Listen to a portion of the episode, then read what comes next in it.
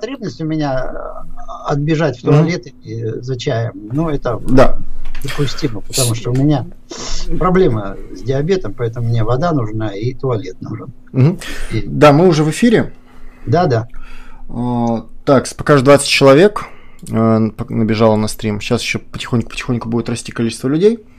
Угу. Пантократор солнечных пылинок там в, в комментариях. Так, приветствую, товарищи. Стрим скоро начнется уже. А, полноценно, так назовем. Сейчас у нас преамбула еще 3 минуты до начала стрима. А, как нас слышно? То есть, насколько хорошо сейчас слышно, слышно меня, насколько хорошо слышно а, Сергея Петровича. Так, сейчас еще пойдет потихоньку-потихоньку, это некоторое время еще занимает.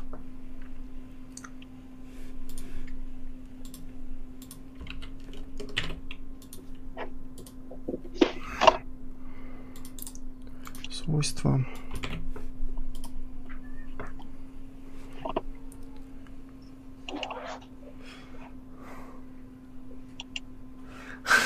Вон в комментариях пишут, что просадки онлайна возможны. Слышно качественно. А, Сергей Петрович, скажите, пожалуйста, э, пожалуйста, что-нибудь, чтобы мы могли, скажем, оценить, насколько вас хорошо слышно. Ну, добрый вечер, уважаемые коллеги. Начинаем наше заочное погружение в Гегеля, насколько это возможно. Угу. Товарищи, пожалуйста, напишите в чате, насколько хорошо слышно Сергей Петрович, напишите, пожалуйста, там э, Гегель плюс, если Сергей Петрович хорошо слышно, примерно так. Э, э, Сергей Петрович, можете, пожалуйста, камеру чуть-чуть опустить, потому что сейчас подбородок немножко срезается. Опусти. А, так я могу подбородок поднять. Можно? То смотря, что вам будет проще. Потому что удобнее мне Э, потому что камера, она такая, крепление у нее, скажем так, не очень хорошее, она рассчитана на, на какой-то другой, видимо, вид монитора. А вот я чуть приподнял, попрямее сел, и уже, уже хорошо, да? Угу. В целом... Кресло свое рабочее поближе, вот, да, вот, чтобы она меня не давала. Так нормально? Вроде бы да, вроде бы да. Сейчас, единственное, говорят вас сделать чуть погромче, потому что говорят, что хуже слышно, чем меня. Сейчас я тогда добавлю... Что вы делаете? Да, да, да, я сейчас добавлю усилитель, усиление, наверное, от децибела на 6 примерно. А, расскажите, пожалуйста, что мы сегодня будем проходить по Гегелю? Ну, мы будем проходить э, как бы опираясь на самого Гегеля, угу. попытаемся сформировать некое представление о Гегеле. Угу. Делаю упор на понятие представление. Угу, спасибо. Товарищи, как в чате, я просто извиняюсь, я... звук это отдельная проблема а большинства стримов, которые нужно Отдельно. Нет, нет, нет проблем, все же рабочее. Э, слышно сейчас нормально Сергея Петровича? Чат, подскажите, пожалуйста, если что, Гегель плюс опять. Я вижу, Гегель плюс обычно писали, сейчас немножко Гоголь плюс пишут, но если Гоголь плюс, то это уже значит уже два логических шага, уже хорошо. Э, звук норм. Ну, будем надеяться, что в принципе все нормально в этом вопросе настроили. Хорошо, тогда у нас в принципе 18.00. А, все, думаю, кто хотели, те пришли, остальные посмотрят записи. Все, звук пиш, массово пишут в чат, что звук хорошо. А, тогда будем начинать, наверное. А, давайте начнем, наверное, с простого. Представление того, кто непосредственно сегодня у нас в гостях. Сегодня у нас в гостях Сергей Петрович Иваненков, доктор философских наук, профессор, главный редактор теоретического журнала Credo New, почетный работник сферы молодежной политики. Э, сегодня мы будем говорить о Гегеле, о том, какое он занимает место в философии, нужно его читать, штудировать, нужен ли Гегель и каково его, так скажем, каковы его заслуги. Э, сегодня, надеюсь, нам в этом поможет и раскроет тему, действительно, как уже было сказано до этого, э, Сергей Петрович. Давайте, наверное, начнем. Так скажем, первый вопрос у нас основной это кто такой Гегель, в чем его заслуги? А, ну, не знаю, кто там присоединился, не присоединился, но я уже здоровался, но лишний раз поздороваться и пожелать всем здоровья и доброго вечера не помешает. И я хочу, вот, прежде чем приступить непосредственно к изложению вот, первого вопроса, а, провести такую маленькую дидактическую, методическую затравку ко всей нашей теме. Сколько у нас там продлится, это другое дело. И повторить свой тезис о том, чтобы дать представление о Гегеле, э, ну, в рамках тех вопросов, которые мы намечали, но начну я как раз с самого первого шага представления. Э, наверное, все слушатели так или иначе э, знакомы с таким э, культурным феноменом, как энциклопедия. И если у нас возникают какие-то сложности, и мы что-то хотим узнать, мы обращаемся к энциклопедии. Но в данном случае у меня на рабочем столе передо мной две энциклопедии. Одна большая советская энциклопедия, изданная, вот последнее издание, новое российское, все готовится, никак не приготовится. А другая энциклопедия называется «Энциклопедия философских наук», автор Гигель. И что бы я хотел э, здесь, с чего начать? Ну вот давайте начнем э, с, э, с простейшего, как это принято у Гегеля – то есть я поясню, э, что же сам Гегель, именно словами Гегеля, понимал под философией, э, для того, чтобы это не было пустословие и моими выдумками, я очень коротко и не, так сказать, эм, уходя от э, наших тем далеко, зачитаю некоторые положения для того, чтобы дальнейшее мое изложение не повисло в воздухе и не вызывала недоуменные вопросы, пожимания плечами и так далее и тому подобное. Откуда типа э, заумный профессор все это достает. Так вот, открываем э, энциклопедию философских наук, введение, и где Гегель говорит, это страница 85, том 1. В философии можно предварительно определить вообще как мыслящее рассмотрение предметов. Мыслящее рассмотрение предметов выделено Гегелем. Мыслящее рассмотрение предметов. Но если это верно, то верно, конечно, что человек отличается от животных мышлением. То все человеческое таково только потому, что оно произведено мышлением.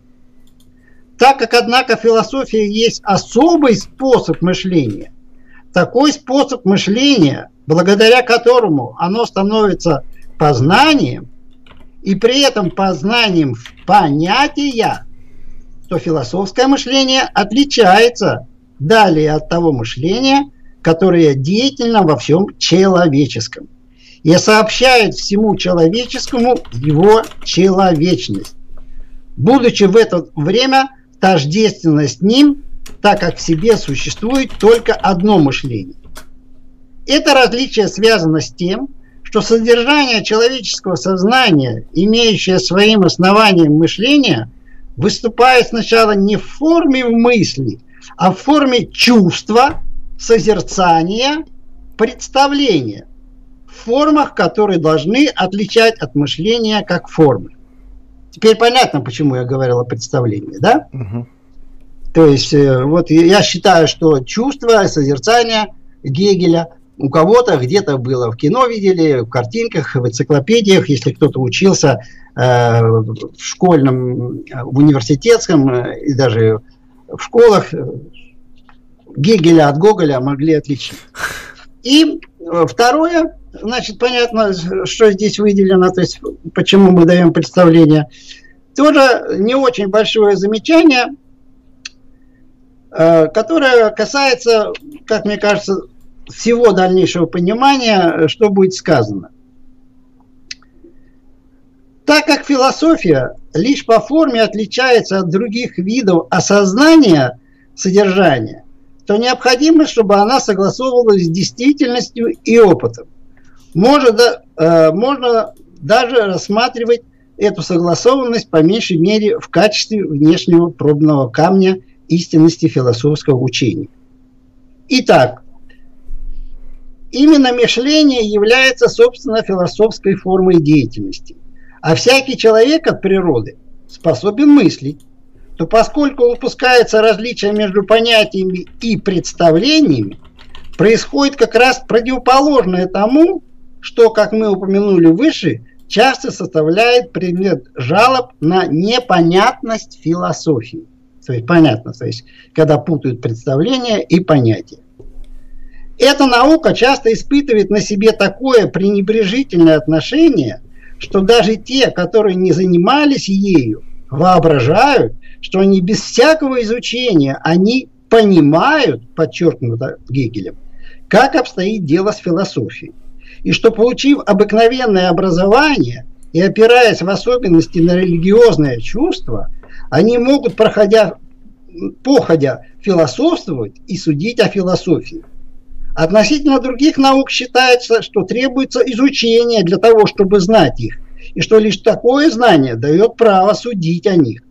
Соглашается также для того, чтобы изготовить башмак, нужно изучить сапожное дело и упражняться в нем. Хотя каждый человек имеет в своей э, ноге мерку для этого, имеет руки, и благодаря им требуемую для данного дела природную ловкость. Только для философствования не требуется такого рода изучения и труда. Это удобное мнение в новейшее время утвердилось благодаря учению о непосредственном знании, знании непосредственном созерцании. Так вот, я хотел бы э, это взять эпиграфом э, ко всей нашей встрече. То есть э, не надо ставить непосильные задачи и пытаться трактовать, понимать какие-то положения Гегеля, поскольку для примера, я вот почему сказал, что у меня есть на столе еще рабочем советской энциклопедии, я нашел самую короткую – а маленькую э, статейку э, такую. Вот она называется «Семейство линий». Семейство линий, множественно линий, непрерывно зависящих от одного или нескольких параметров. Семейство линий на плоскости может быть задано, например, уравнение fx, y, c1, c2, cn равняется нулю где C1, C2, Cn параметры. Если параметрам придать какие-нибудь численные значения, то уравнение определит одну линию. Совершенно аналогично может быть определено э, семейство линий на поверхности. В этом случае, как и в предыдущем, уравнение вместо декартовых координат x, y следует рассматривать внутренние координаты y, u и v на поверхности. Ну и дальше там еще одно предложение, не буду. То есть вот если вы не занимаетесь математикой, то все, что я сказал, вы скажете, ну, это что же какой-то бред силы кобылы? Ну, семейство Ленина, ну, ну, понятно, семья. А оказывается, это описывает очень сложные процессы, э, без которых э, вообще-то понимание э, математических и физических процессов просто невозможно. И если вы не знаете, этого уровня математики и не понимаете этот язык, то судить о более высоких и сложных материях, а это, говорю, далеко не самый верхний уровень э, математического знания.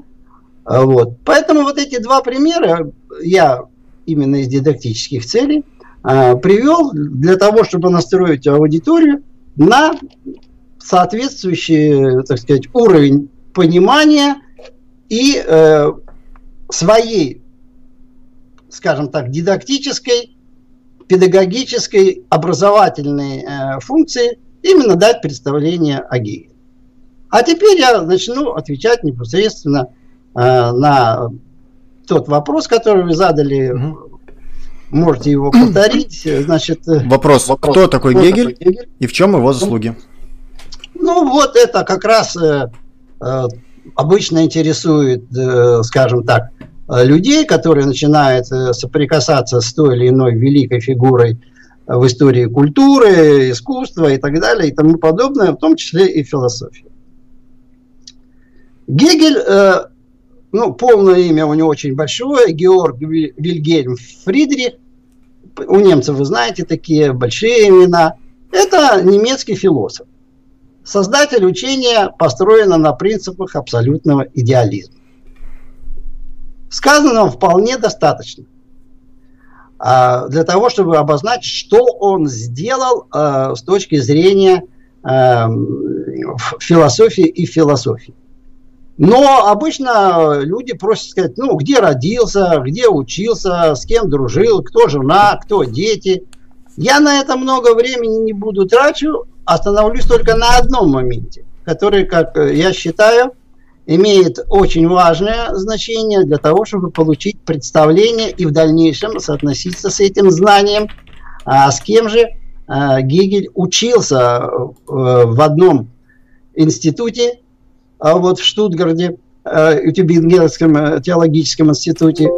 И его друзьями были Шеллинг, слышали наверняка тоже такое имя, и Гёльдерлин. Но Гёльдерлин меньше известен, хотя поэтому он больше известен, он поэт.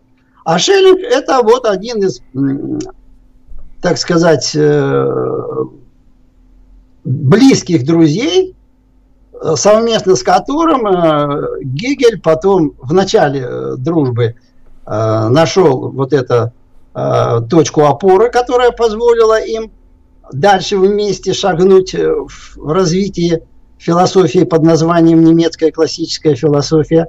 А потом это же стало ядром раздора, и они а, поссорились э, на всю жизнь. Угу. Речь идет о, об их первой работе, где они как раз э, пытаясь преодолеть кантовский априоризм и вещь в себе, э, сформулировали знаменитый а, принцип тождества бытия и мышления.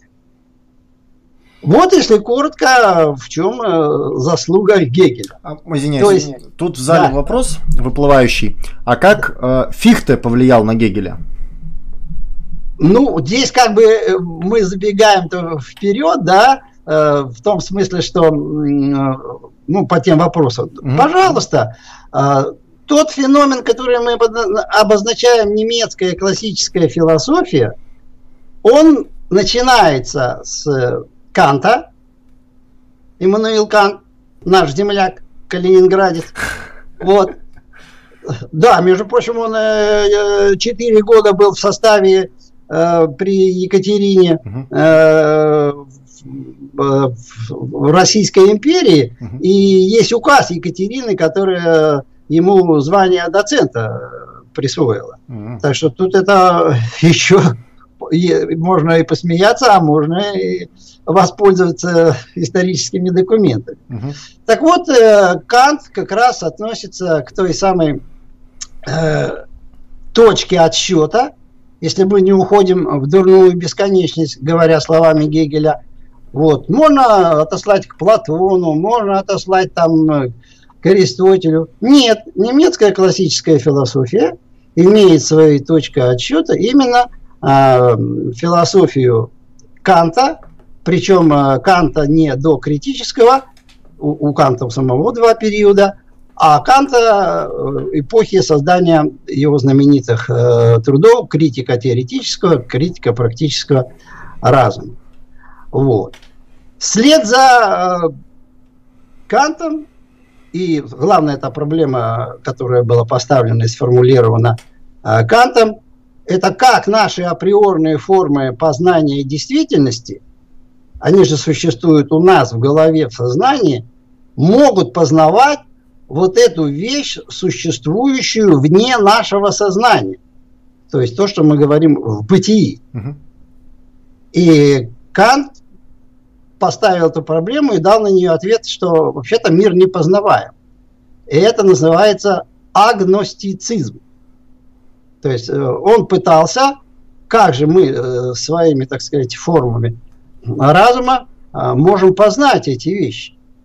Ну, как э, говорит дальнейшее развитие э, истории философии, в том числе немецкой классической, э, запутался в трех соснах своего априоризма. Фихта попытался преодолеть этот э, предмет и э, его знаменитое ясное как солнце изложение, где он показал, как я познает не я. То есть, э, но выдал это э, в, субъективной идеалистической форме, которая для Гегеля была уже шагом назад, потому что проблема-то была не снята, а ушли в сторону. То есть Фихте сосредоточился исключительно на процессе познания, как он происходит. И здесь вклад Фихте, конечно же, э, так сказать, очень интересен, но с точки зрения познающего субъекта. То есть гносеологии некой. Да, но с точки зрения, как наше познание познает это бытие, он так и не ответил, потому что для него этого бытия практически, как и для Канта, не существует. Мы познаем некий комплекс своих ощущений, говоря языком Юма. Ну, в философии вообще не бывает э, без предпосылочных суждений и э, каких-то таких э, систем, которые из небытия откуда-то возникли. Э, философия – это огромный пласт культуры, мышления, деятельности и так далее и тому подобное.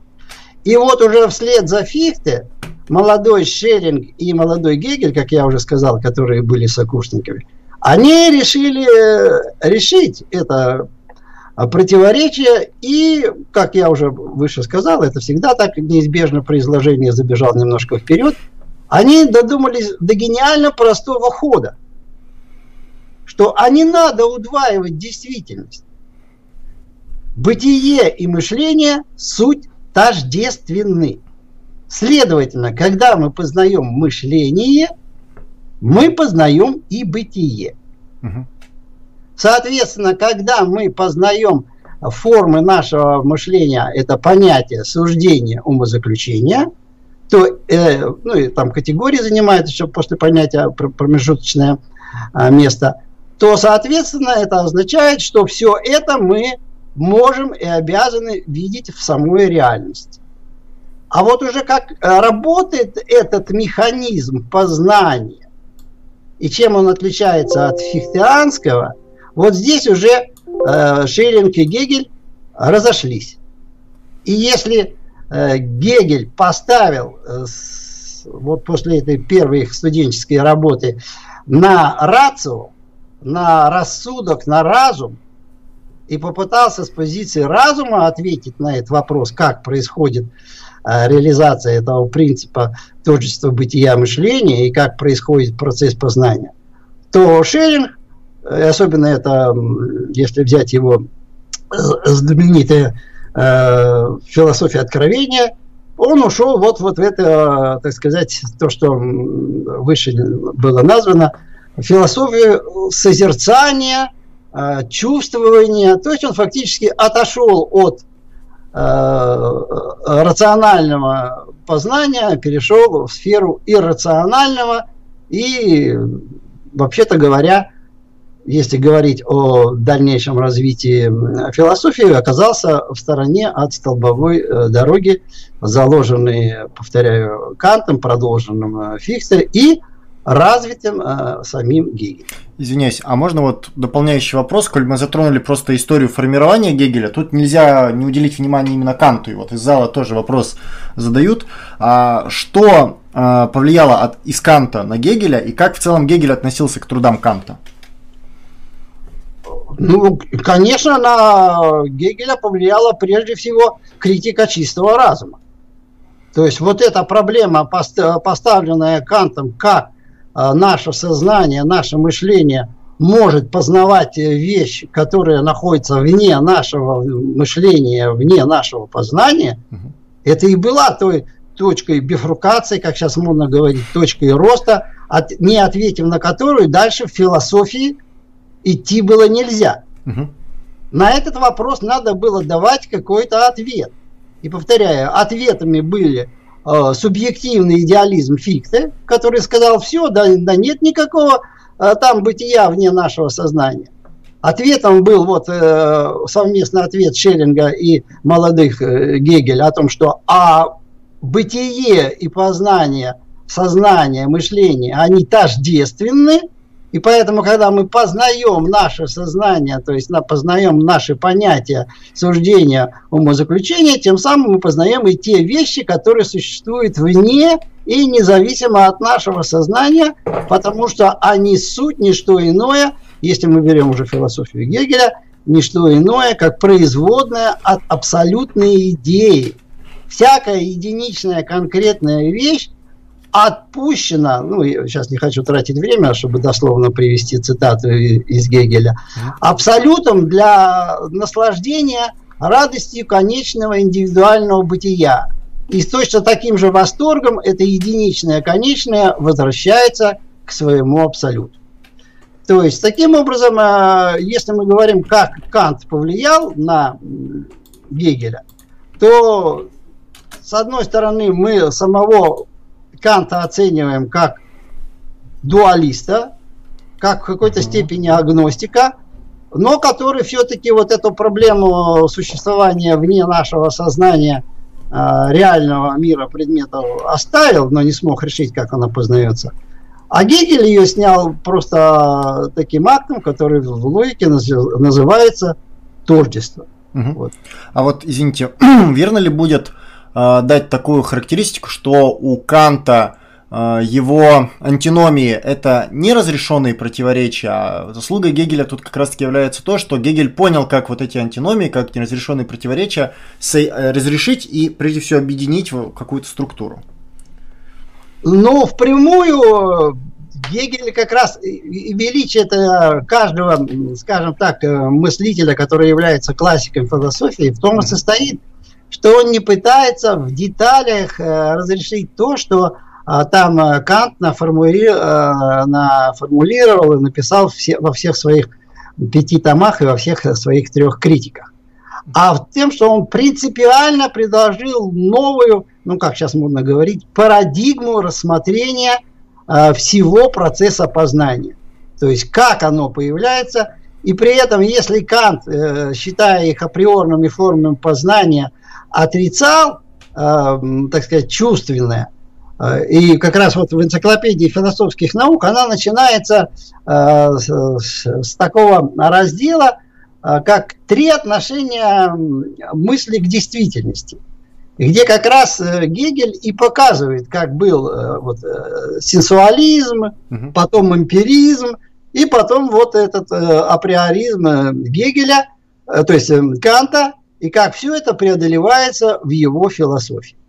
Поэтому он не, не отбрасывал, а он решил проблему. Потому что решение проблемы, она не решается тем, что ты последовательно идешь, идешь вслед, допустим, за Кантом, потом раз у тебя озарение, и ты нашел решение той проблемы, которая так не mm-hmm. решается. Проблема всегда решается, э, ну это как принцип, путем наращивания интеллектуального ресурса – либо изменение принципа или точки рассмотрения всех проблем. Подхода, и тогда метода. Все, да, все то, что сказал, казалось э, проблемой с этой точки зрения, то с новой точки зрения, с новой позиции, это всего лишь становится задачей показать, как это работает.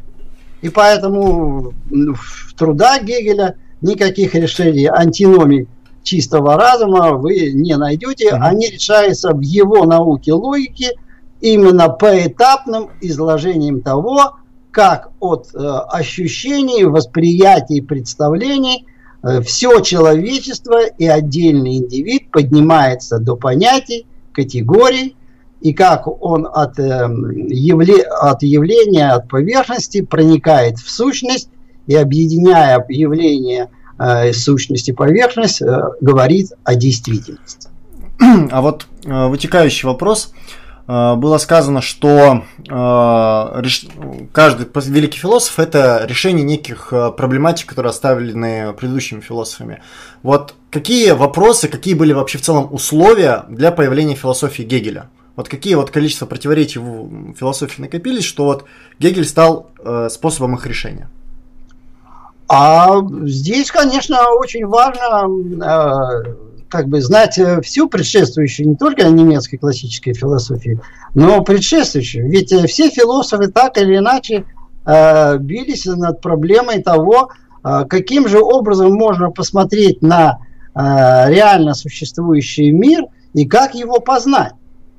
И при этом, как происходит процесс познания, каждый философ пытается отдать свой ответ, и в зависимости от того, насколько он успешно, логично и непротиворечиво этот а, мир и процесс описывает, в зависимости от этого оценивается его вклад а, в философию. Угу. Поэтому, если мы говорим, а, кто повлиял на Гегеля, э, ну, если мы возьмем вот просто чисто науку логики, где кое-кого Гегель называет, кого-то не называет, но достаточно посмотреть на э, сам принцип эманации, чтобы понять, что это Платон и неоплатоники. Достаточно посмотреть на само понятие субстанции, то есть его, которое у Гегеля это абсолютная идея. Это бог Спинозы, та же самая субстанция. Поэтому весь культур, ведь, э, так сказать, э, не ремесленник от философии, а классик от философии, он как раз снимает все пласты Э, предшествующего э, развития философии. То есть он э, становится уникальным мастером, он становится тем, который вот там где-то когда-то две тысячи лет назад поставили там или полторы тысячи или пятьсот лет назад какие-то проблемы, а я предлагаю со своей позиции с введением понятия абсолютного идеализма все эти проблемы систематически, непротиворечиво объяснить. И если я построил такую систему, а называется она наука логики, то, пожалуйста, можете со мной спорить, но не по деталям, потому что по деталям бесполезно. И, кстати, этот принцип, он э, до сих пор работает в современных логиках, если вы знаете, их очень много. Э, модальные, вероятностные и прочие логики. Uh-huh. Э, современные логики строят свои системы исчисления – доказывают их полноту и непротиворечивость, и когда у них спрашивают, а где это работает, они говорят, а не знаем, это возможный способ познания и отражения какой-то реальности, кто знает, когда это пригодится. Угу. И пригодилось это, ну, это речь идет о формальных логиках, очень э, быстро и очень скоро, когда возникла именно, так сказать, э, началось зарождение информационной эпохи, появились компьютеры, и на чем выигрывала, кстати говоря, советская эм, компьютерная, скажем так, парадигма развития, не за счет металла, а за счет программного продукта.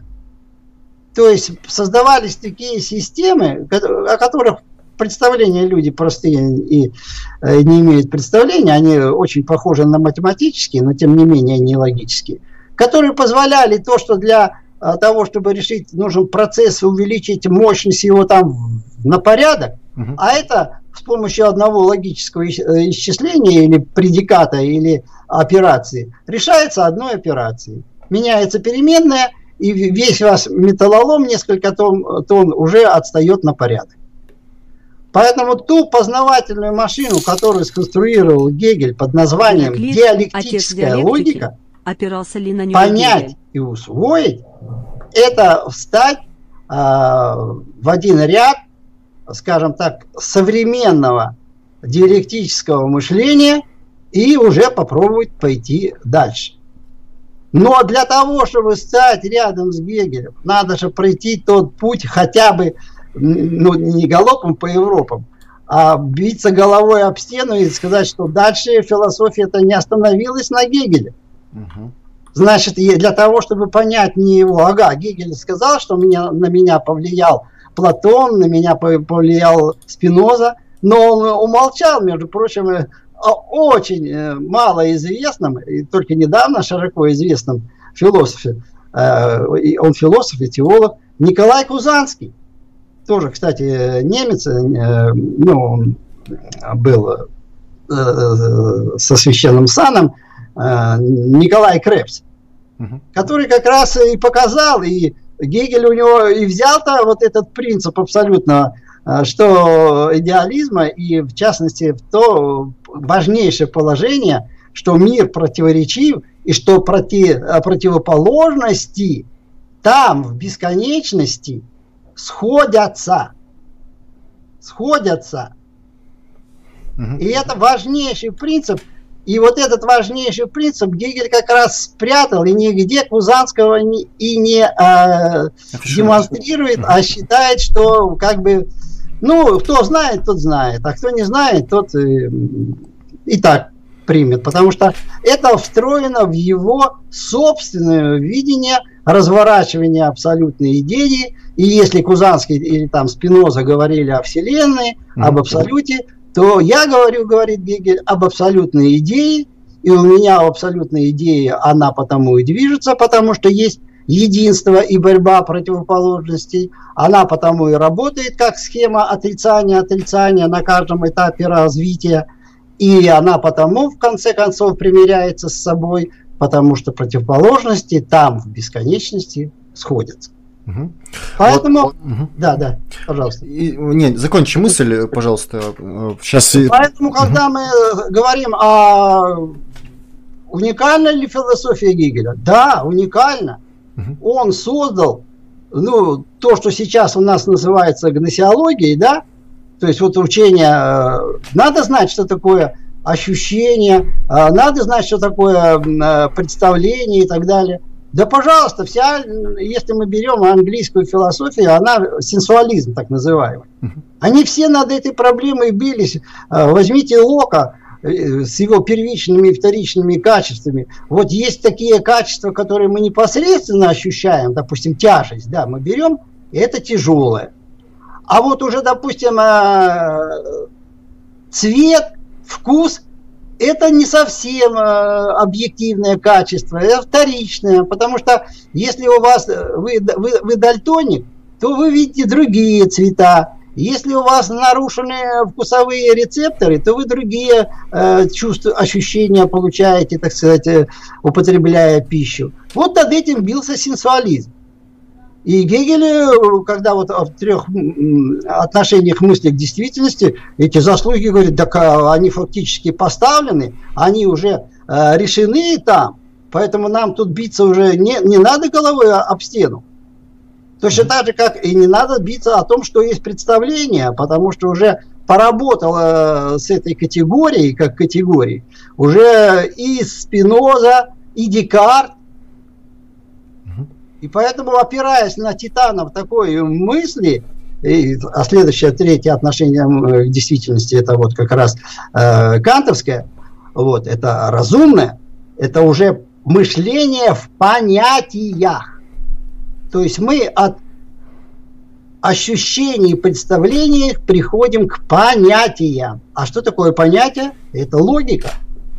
А формами мышления еще со времен Аристотеля является понятие, суждение, умозаключение и те правила а, оперирования с этими понятиями, суждениями, умозаключениями, которые Аристотель 2000 лет назад разработал, и которые, кстати, до сих пор работают, развиваются, защищаются до сих пор э, докторские диссертации по силлогистике Аристотеля. И открываются все бесконечные и бесконечные глубины познания того, как же Аристотель 2000 лет назад вообще мог до этого додуматься. А можно вопрос? Да. Тут из зала задают вопрос, чем отличается понятие от представления? Понятие от представления, ну я же читал уже самого Гегеля. Представление – это ваше представление о предмете, э, которое вы получаете, не задаваясь вопросом, а почему, каковы причины существования и какова сущность этого предмета или процесса.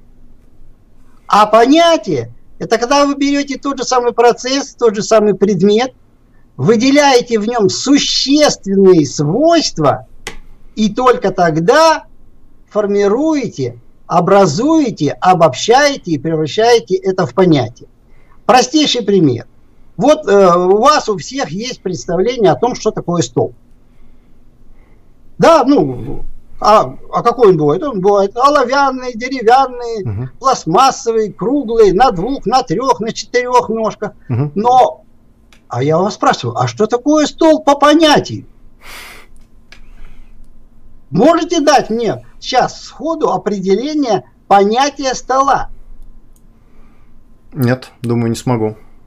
И я думаю, что те, кто слушает, потому что они упрутся в одну простую вещь, что без владения элементами геометрии, абстрактного мышления, дать на этого э, определение стола невозможно. Можно дать, так сказать, прагматическое определение, э, но это не сущностное определение.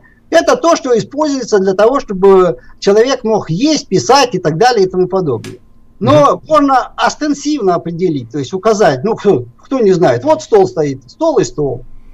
А когда вы начнете давать сущностное определение стола, то вы поймете, что вам надо ввести понятие плоскости, ограниченной плоскости. Надо будет ввести понятие точки опоры, точки, точки подвески и так далее. И только тогда, когда вы в этом во всем разберетесь, вы дадите понятие стола.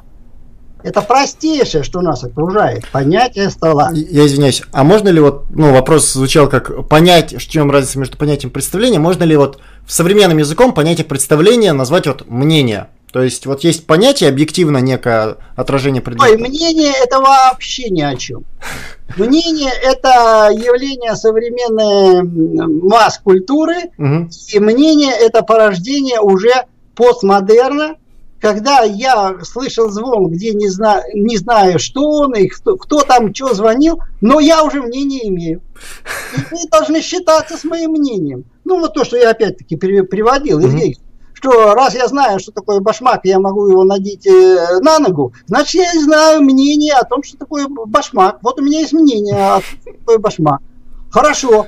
А вы знаете, что такое электрон? Да, конечно. А что такое атом? Конечно, это вот такой э, шарик, вокруг которого бегают э, другие шарики. А когда ему говоришь, а вот уравнение Нильса Бора, дифференциальное четвертого порядка, модель атома Нильса Бора, вы можете привести хотя бы там одно уравнение? Угу. Не, а зачем мне это? У меня есть мнение, что атом это вот то, что бегает вот там и вот там. Получается, это некий такой дилетантизм? Да, это не дилетантизм, а это просто, э, как сказать, здравый смысл, против которого всегда вот э, боролся Гегель, претендующий на то, что он может давать истину. А здравый смысл – хорош, об этом чуть позже писал, э, как раз эм, описывая немецкую классическую философию Энгельс, хорош в четырех стенах. Вот когда вы в собственной квартире, знаете, где у вас стоит чайник, где у вас находится проигрыватель, где стоит компьютер, и вы ориентируетесь. А стоит вам выйти уже за порог, как вы попадаете в Евклидову или в неевклидову геометрию. Угу. И все. И если вы, допустим, э, попытались бы запустить спутник Земли э, с помощью евклидовой геометрии, вы никогда бы этого не сделали. Потому что там работает не Евклидова, никакой бы космический корабль с другим поначалу вы не, со, не состыковали, и никакой МКС вы не создали бы. А, вопрос э, немножко вернемся к истокам. Люди интересуются тем, что именно, что называется, что повлияло на Гегеля. Вот задают вопрос. А, Гераклит, отец диалектики, опирался ли на него Гегель? Ну, отцом диалектики, а вообще у диалектики есть несколько, так скажем, отцов, есть несколько разных диалектов. Конечно, и на Гераклита, и на Платона – опирался, потому что если мы возьмем, ну, э, с досократиками вообще, э, Гераклит это досократик, поэтому от него очень мало осталось оригинальных текстов, там буквально в пересказе. Поэтому тут трудно сказать, что, ну да, есть там э, логос, меры вспыхивающие, все течет в одну и ту же реку, нельзя войти дважды и так далее. Да, но у него есть э, такие замечания, которые могут быть и, и высказывания, которые мог, могут быть рассмотрены диалектически.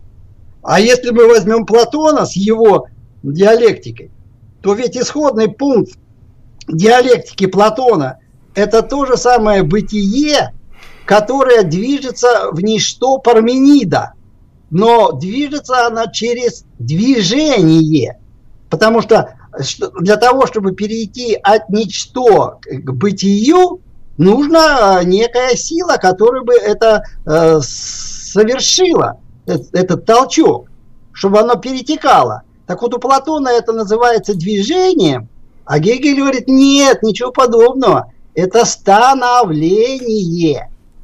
А становление – это особый тип развития, это особая форма движения. И поэтому э, опирался ли он на Гераклита? Да. Более того, э, идеи витают в воздухе, но идеи всегда порождены в своей конкретной исторической эпохе. И мы не можем э, наивно-диалектические представления Гераклита и чуть-чуть э, отрефлексированные представления Платона, потому что это первая, так сказать, действительно понятийная рефлексия э, движения, бытия, э, понятия, хотя в понятии, конечно, Платон запутался, Аристотель только навел там порядок. И поэтому, опять-таки, Опирался ли Гегель на Аристотеля? Да, конечно же, он в целиком и полу, он же не отрицает Аристотеля и говорит, но формальной логики сегодня непонятно, потому что формальная логика, она изучает застывшие формы и позволяет нам не совершать элементарные логические ошибки. Например, а, сохранение там эм, творчества, смысла, значения, закон творчества, да, или закон непротиворечивости – а и не А одновременно не существует. А мы идем дальше, говорит Гегель. Мы создаем диалектику и показываем, как А и не А могут одновременно существовать, и это есть противоположности, и только благодаря тому, что они существуют не в логике, в гносеологии, а именно существуют в бытии, мы должны найти такие понятия, которые бы показывали нам, как они, борясь и создавая друг другу, в конце концов, э, ну, у Гегеля они там в бесконечности сливаются в экстазе, как абсолютная э, идея э, с единичной отпущенной или объективный дух с субъективным вливается в абсолютные идеи. А уже дальше там в марксизме это не, ну там это забегание немножко вперед, это уже э, иной принцип – не принцип творчества бытия и мышления, а принцип единства бытия и мышления, и противоположности не, в конце не сливаются, а они разрешаются путем... Третьего. Да, путем угу. того, что уничтожается эта противоположность, именно как пара этих противоположностей, и возникает новый момент развития, возникают новые противоположности, а вот, которые в снятом виде несут предыдущие. И это как раз об этом говорит закон отрицания отрицания Гегель. Угу. Вопрос а, такой вытекающий, был упомянут Аристотель. Есть просто такое мнение, а, вот на тупичке у Гоблина есть такой товарищ Прохоров. Он говорит, что у Гегеля нет диалектики промежуточного, а у Аристотеля она есть. Точно товарищ, который этот комментарий писал, не может перевести название категорию, которую имеет в виду Прохоров, но вот что-то такое подразумевает. Как вы считаете по этому? Ну, знаете, э, это вот э, слышал звон, да не знаю, где он. Угу. Промежуточное это что? Это если это он вводит новое понятие и категорию, да, и говорит, что вот ни Аристотель, ни Гегель промежуточным не занимался, ну, может быть, это и плодотворно, кто его знает. Э, я учился на философском факультете МГУ, у нас преподавал э, доктор философских наук, потом он стал член кором э, по философии Милюхина Серафим Тимофеевич. Так вот, он считал, что э, он внес э, существенный вклад э, в развитие диалектики и Гегеля, и Маркса тем, что он нашел так называемый механизм разрешения противоречий через опосредствующие звенья. А на что, так сказать, э, люди, понимающие в диалектике Гегеля и диалектике Маркса, говорили, ну да, опосредствующие звенья, это значит а, противоположность между большим пальцем левой и правой ноги, а между ними опосредствующие звенья. Так что вот все, что я могу в этом комментарии сказать, вот пусть предоставит э, трактат о том, что, что такое промежуточное, где э, покажет, что у Аристотеля этого не было, угу. что у Гегеля этого не было. Наоборот, а типа у Аристотеля оно было, а вот у Гегеля его не было. Он так. Ну тогда, тогда надо обосновать, э, что, чем оно было у, у Аристотеля, какую функцию оно познавательную или онтологическую, или гносеологическую, или телеологическую выполняло, а потом ее Гегель, конечно же, Гегель не, все не мог, э, он же не мусорная корзина человечества, как интернет сейчас, куда все сливают, все, что не попадет, а ты потом пойди разберись. Mm-hmm. Жизнь человеческая очень коротка для того, чтобы копаться в 103-м ответвлении какой-нибудь там э, э, партии, которые сыграли между собой дилетанты на заре э, становления шахмат. Сейчас дай-то бог э, разобраться, вот пока машины не появились, э, которые стали обыгрывать человека, разобраться и как пошла подготовка шахматиста. Брались э, партии сыгранные и проигранные светилами, чемпионами мира, угу. и анализировались э, по 32 варианта каждого хода, как минимум, глубина просчитывания была. И только так, э, используя домашние заготовки, можно было выиграть партию в шахматы у очередного претендента и стать чемпионом мира. Mm-hmm. Точно так же и здесь, если мы рассматриваем как некое соревнование умов, некое соревнование логик, то для того, чтобы стать э, вровень с э, великими, с Аристотелем, с Гегелем, то докажите свое, то, что вы открыли уникальную некую категорию философии, которую пропустили mm-hmm. до вас все, кто читал Аристотеля, Гегеля, обоснуйте ее всеобщность, потому что категория отличается от понятия тем, что это всеобщие понятия. И философия работает со всеобщими понятиями категориями. А вот э, вопрос. Есть да, да. Да, да. И если вы подняли это понятие, вы его дали опри- определение по всем законам логики, есть законы логики, в соответствии с которыми дается определение, а потом показали не только его общность, потому что понятие это уже есть общее, а всеобщность. Вот если мы говорим всеобщее, количество, качество, то вы не можете найти в мире во Вселенной, в человеке, где угодно в природе нет ни одного предмета, у которого не было бы количества и не было бы качества. Mm-hmm. Вот это означает всеобщность. А если вы нашли промежуточность, ну, докажите, что она присутствует во всех э, объектах и субъектах нашего бытия и Вселенной.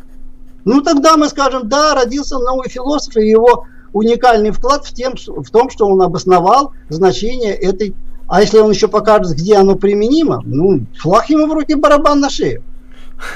Вопрос. Вы упомянули про то, что э, чтобы стать великим, необходимо э, некую уникальность э, своей философии доказать. А вот в чем уникальность философии Гегеля? Уникальность философии Гегеля именно в том, что он как раз дал диалектику, диалектическую логику в систематическом изложении и показал, как должно осуществляться любое познание, которое в соответствии со всеми правилами логики позволяет вскрыть нам сущность предмета, а не скользить по поверхности и не выдавать э, каждое явление, о, я на него посмотрел, и я узрел сущность. Мне достаточно глянуть, и я уже узрел сущность. Да нет, сущность-то как раз и познается, когда выстраивается целая система категорий, э, абстрактных категорий, понятий, которые и формулируются на сущностном уровне только через абстрактное мышление.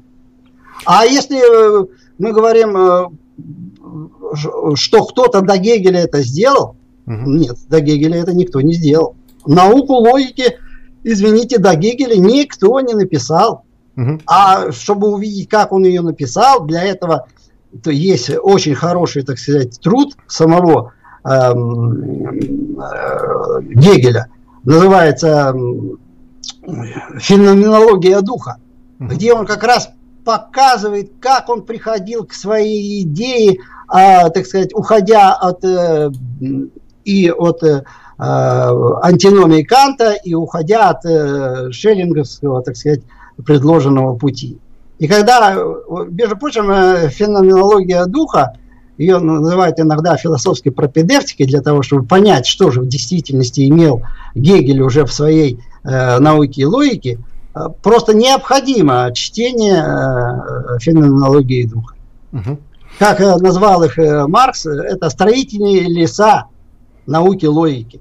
Там показано, как идет становление процесса познания у всего человечества во всей истории mm-hmm. его развития, как оно начало себя ощущать, осмысливать и так далее, и до э, точки вот э, до середины, там, до начала 19-го, э, третий, ну, когда умер Гегель в 1931 mm-hmm. году. Получается, нельзя вполне понять науки логики, особенно его первой главы, не поняв, не проштудировав фенологию духа.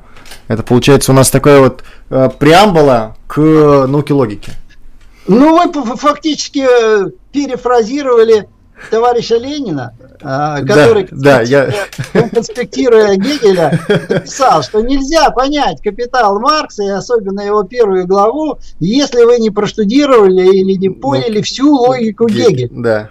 Это так, так, так и здесь, понимаете? Угу. Нельзя понять самого э, опять же, мысль Гегеля, простая, э, ставшая афоризмом, угу.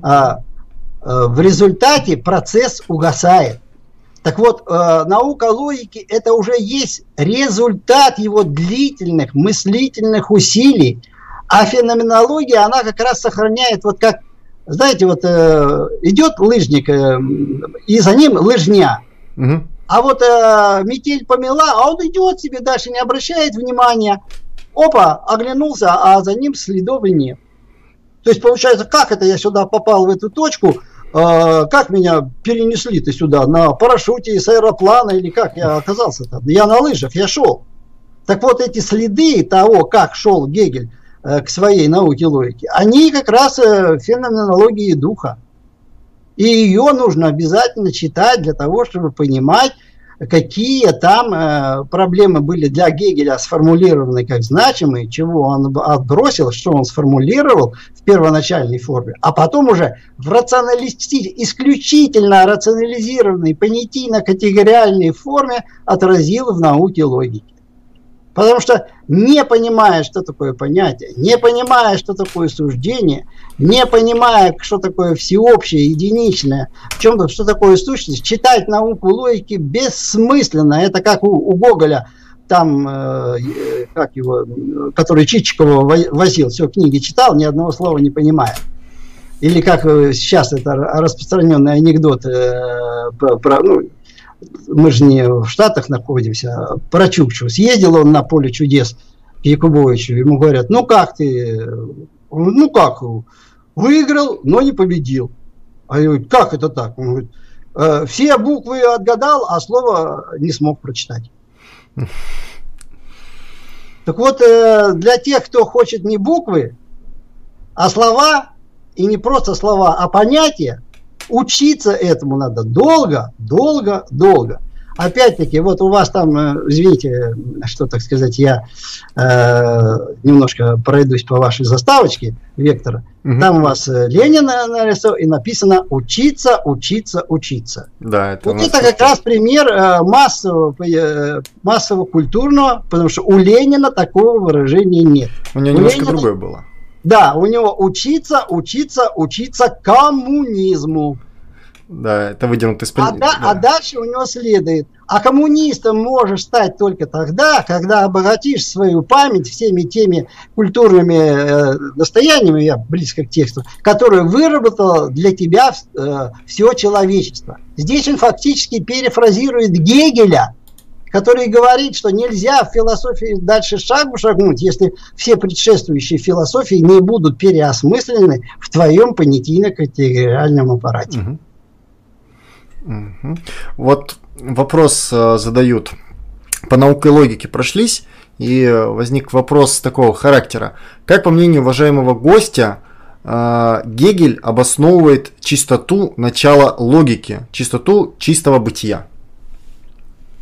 А Гегель очень просто. Вот я могу открыть, он говорит, с чего-то мы должны начать. А начать мы можем только либо с бытия, которое, как показал Парменид, охватывает все. Вывалиться из бытия некуда. Только куда? В небытие или в ничто. Угу. Вот вам и логическое обоснование чистого. И бытие не какой-то конкретного человека, как какой-то вы Нет, Бытие – это предикат всего сущего. То есть вывалиться из бытия никуда нельзя, только вне бытие. Но небытие это для нас, для людей обозначает смерть. А что там смерть? Там ничего нет. Нет, значит, ему противостоит ничто. А вот как это бытие превращается в ничто, вот здесь и разворачивается вся машинка-то э, гегелевская. Угу. Вопрос э, уточняющий. Э, что такое антиномия, простыми словами? Антиномия, ну, это неразрешимые противоречия, которые в рамках существующей логической конструкции э, просто не имеют решения. То есть это противоречие, есть нельзя, не имеющее решения? Ну, не, нельзя сказать, что вот это правильно или вот это. Вот э, может кто-то сказать, что вот это правильно, вот это. И оба будут Это тоже есть э, такой э, старый философский анекдот. Э, идет защита э, там, диссертации, э, ну, неважно, кандидатской там диссертации. Э, выступает один, э, докладывает свою точку зрения, излагает с аргументами. Ну, руководитель встает и, и говорит, э, ты прав встает оппонент и начинает говорить, говорить прямо противоположное, опровергает все, все доложил, встает руководитель, говорит, ты прав. Ну, как всегда, находится третий, самый умный, подходит к руководителю и говорит, а, знаете, ведь э, второй говорил прямо противоположно тому, что говорил первый. Так кто же из них прав? Он на него так посмотрел и говорил, ты прав. Так вот, э, это как бы такая картиночка э, для того, чтобы показать, что такое антиномия.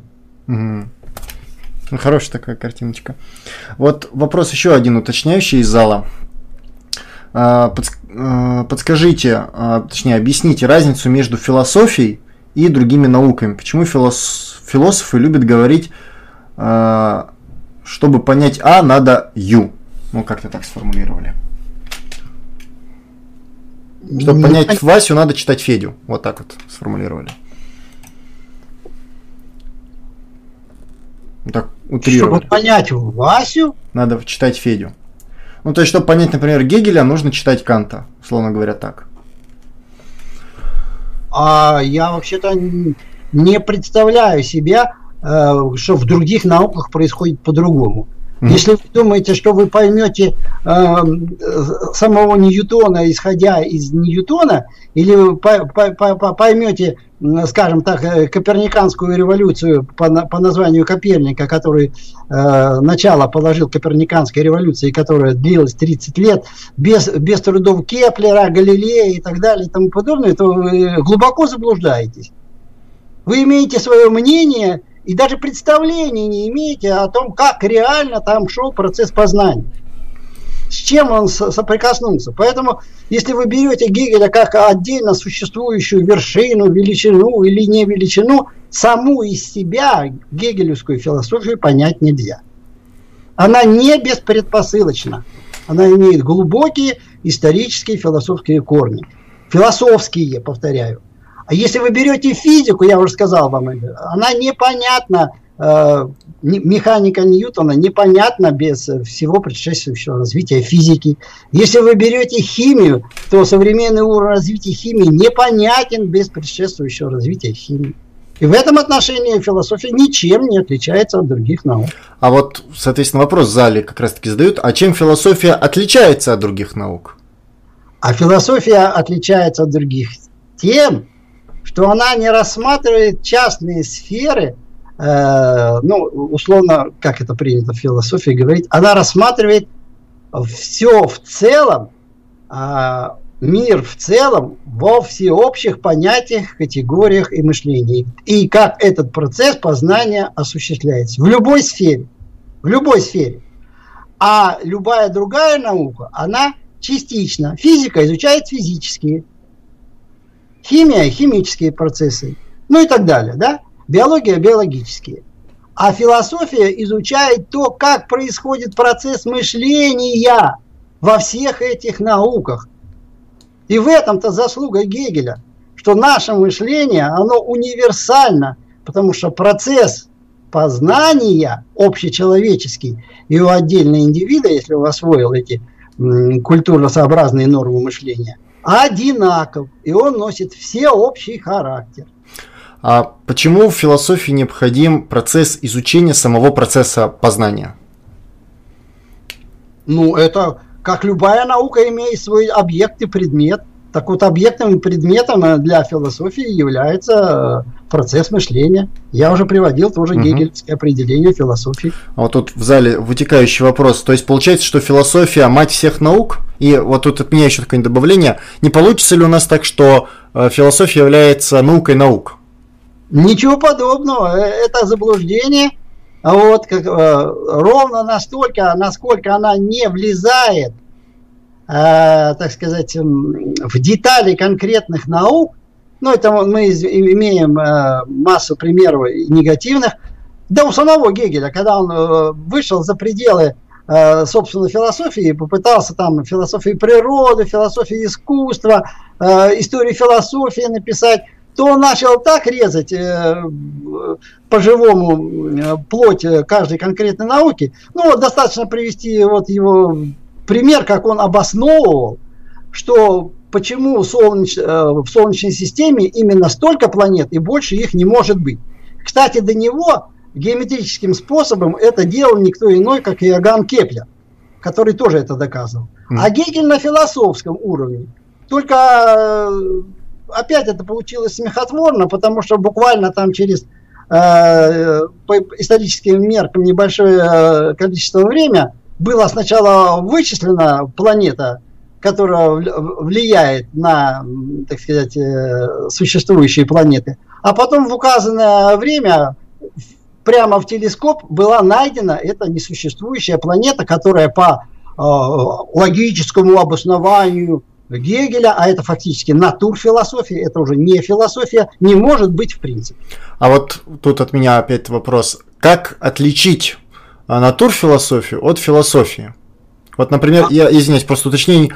А, часто в марксистских кругах идет а, претензии, что тот или иной философ является гносеологом, потому что он ушел от антологии. И вот где вот эта граница между антологией и натурфилософией? Ну, натурфилософия это когда вы с философских позиций Э, пытаетесь объяснить любую реальность, в том числе и социальную, или природную, и так далее, и тому подобное.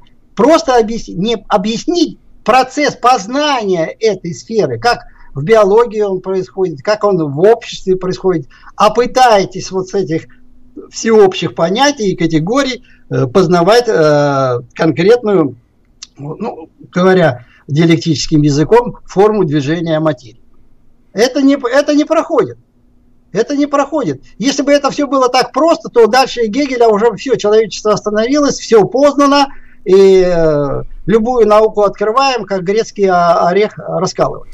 А что вы подразумеваете под э, процессом познания конкретной области? Например, возьмем какую-нибудь биологию абстрактную. Да. Э, что, как философия может в вопросе биологии помочь развитию, например, той же самой биологии? Очень хорошо, хороший вопрос. Для этого нужно брать конкретный процесс познания какой-либо э, области биологии. Сейчас биология очень, так сказать, разветвилась. И смотреть, э, как там изучается, ну, допустим, э, на эмпирическом уровне, как организован эксперимент, соответствует ли он требованиям эксперимента, как там делаются выводы, не, со, не происходит ли там подмена понятий, не, совершенно, так сказать, не, непроизвольная, потому что когда человек увлечен, он незаметно для себя, правильно ли там выстроено доказательство тезиса, а ты а про доказательство, процедура доказательства, это тоже логическая форма, должна, должен быть провозглашен тезис, должна быть проведена аргументация, демонстрация, и тогда только тезис считается доказанным. А вот... И вот правильно ли сформулирована гипотеза, потому что гипотеза тоже формулируется по определенным, э, так сказать, э, правилам. А когда начинаешь говорить с некоторыми, ну, мне приходилось общаться э, и не только со студентами, а даже с кандидатами наук из разных, э, там, физика, химия, биология и так далее. Они даже не знают, они говорят, «Ну, я вот выдвинул гипотезу. Я говорю, а подожди, подожди, а что ты считаешь гипотезой? Вот. Так что ты пристаешь? Я вот думаю, что это вот так и так должно быть. Ну, я говорю, ну это же не гипотеза. Это же твое предположение. Угу. А не любое предположение является гипотезой. Более того, предположение может вообще не являться гипотезой. И, соответственно, твой процесс познания носит тупиковый характер, и ничего ты в науке нового не откроешь. Потому что ты элементарно не можешь сформировать свою гипотезу. Потому что ты не знаешь, что это такое. Э, как э, опять э, знаменитый присказка, вы умеете играть на скрипке? Не знаю, не пробовал. Ну да. А, тут просто вопрос в чем еще вытекающий, что у нас есть э, в марксистской тусовочке актуальный э, спор актуальный по поводу формальной логики и диалектики. Э, и э, вопрос в том, а как можно верифицировать, например, ту же диалектику, философию в целом, как провести исследование, эксперимент э, и прочее. Э, ну, это, это, знаете, вопрос такой, вопрос можно.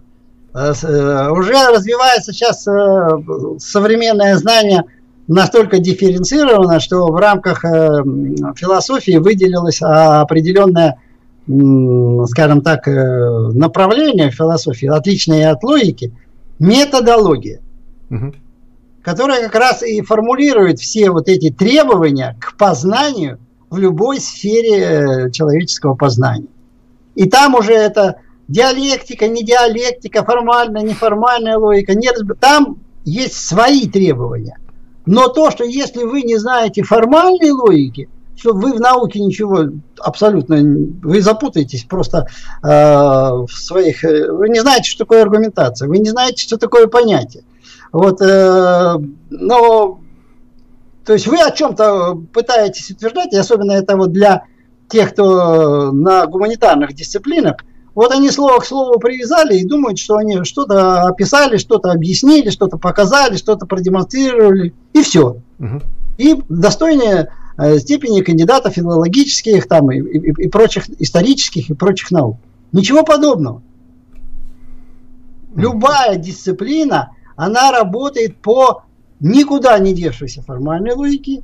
Но если вы претендуете на то, что вы описываете некий процесс развития знания или познания в финансах, в экономике, в филологии, в истории, вам без диалектического метода не обойтись. Вам нужно найти то движущее противоречие или два противоположных тезиса. Вот одни утверждают, что сахар это сладкий, другие утверждают, что сахар не сладкий. И вот они приводят аргументы, проводят эксперименты, и каждый доказывает свое. А приходит методолог и говорит ей, ваша, извините, постановочка некорректна, потому что уже давно выяснено, что вы спорите по поводу так называемых вторичных свойств. Ответ на этот вопрос ищите у господина или товарища Лока. Поэтому вы занимаетесь пустозвонством. Так, а как получится, например, ту же диалектику формализовать для того, чтобы ее верифицировать? Потому что, например, сегодняшние требования... К... А ее пытались э, формализовать, угу. но никому это до сих пор не удалось. То есть Поэтому... диалектику верифицировать не получится? Верифицировать? Да. Нет. Она сама себя верифицирует. Она верифицирует там, где она бывает сознательно применена. То есть человек сознательно говорит, я использую диалектическую логику. И начинает излагать некий предмет, который до него никто не излагал. И тогда у него получаются нетривиальные какие-то результаты, которые до него никто не открывал, потому что, как правило, тот, кто не использует диалектику э, как метод познания, они находятся в рамках метафизического познания, метафизика как противоположность диалектики. Угу. То есть они выносят за скобки или абстрагируются от процесса развития и отвечает на вопрос «как» вместо ответа на вопрос «почему». То есть до сферы сущности они так и не добираются. Вот вопрос, собственно, по сущности явлению. Э, умеет ли современная наука отличать понятие явления от понятия сущности?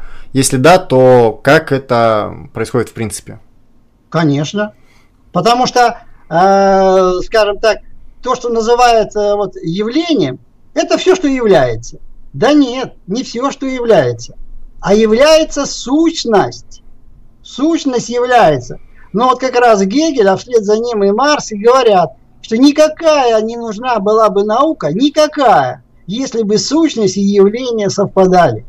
Как раз сущность проявляется в массе своих явлений на поверхности.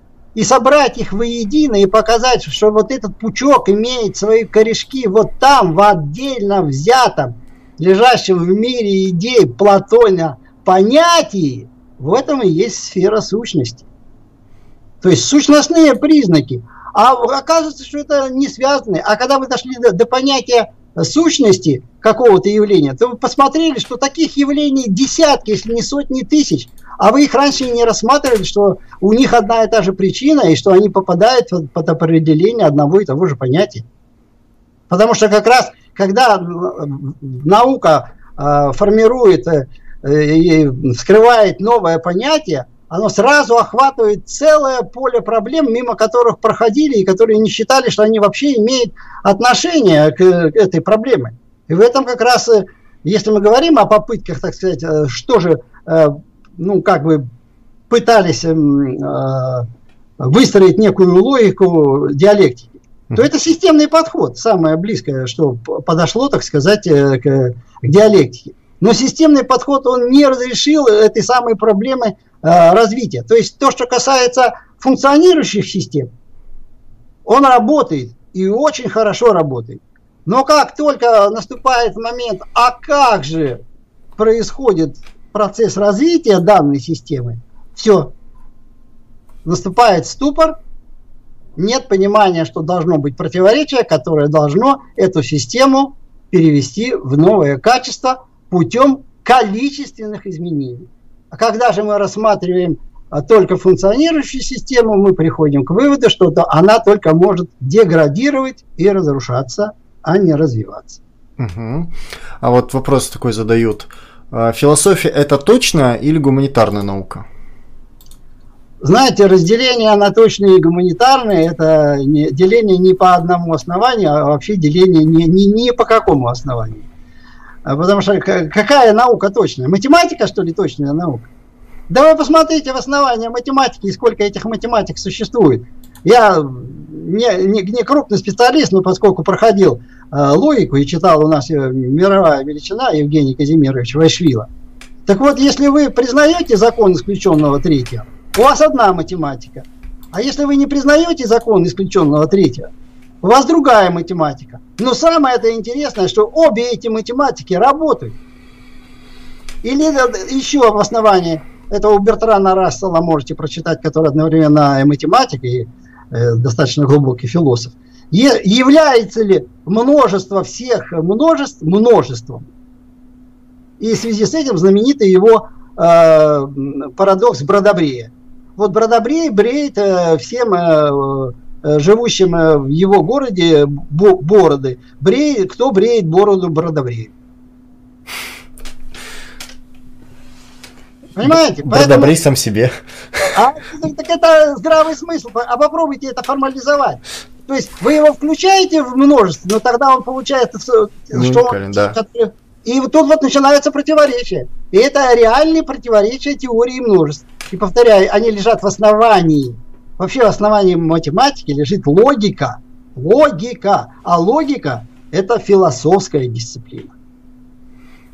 Поэтому любой специалист, будь то физик, доходит до границ своего предела. Вот возьмите, э, механика Ньютона уперлась, так сказать, в проблемы. Появилась неклассическая механика, квантовая механика и так далее. Угу. Почитайте отцов-основателей Нильса Бора, э, Гейзенберга и так далее и тому подобное. Они говорят, да тут же смотрите, тут же, э, вот он, он же Платон, же вот, вот, вот, вот он работает, идеи Платона. Посчитайте э, шаги за горизонт Гейзенберга. Mm. И, и всех классиков. Эйнштейна почитайте. Они все настолько э, опираются на эту философию, причем на философию даже античную, э, развитую Платона и Аристотеля, что даже э, диву даешь, насколько гениально, ну, это как дети, гениальность детей, но эту степень гениальности надо уметь увидеть и оценить. То есть у древних греков были догадки. у древних э, греков появились уже ощущения и представления об этом предмете, и что за ним стоит сущность. Но они этого не могли в силу ограниченности своей исторической эпохи сформулировать. А когда все человечество выросло на две головы или там на два порядка, оно за этими представлениями, заблуждениями, постановками проблем увидело и нашло средства их решения. И вот таким средством решения для э, эпохи модерна, э, скажем так, явилась система философии Гегеля. А вот кому сегодня философия Гегеля нужна? Нужно ли ее вообще в целом изучать? Хороший вопрос. Э, хороший вопрос. Э, она нужна тому, ну, запомните знаменитую фразу «Мы диалектику учили не по Гегелю». Угу. Вот. Так вот, если вы, вы будете учить, да, совершенно верно, из поэмы Владимира Ильич Ленин, вот, э, где он описывает, как шла эта Великая Октябрьская революция и все остальное. Так вот, вы сначала выучите диалектику по Гегелю, и тогда только вы сможете понять диалектику по Марксу.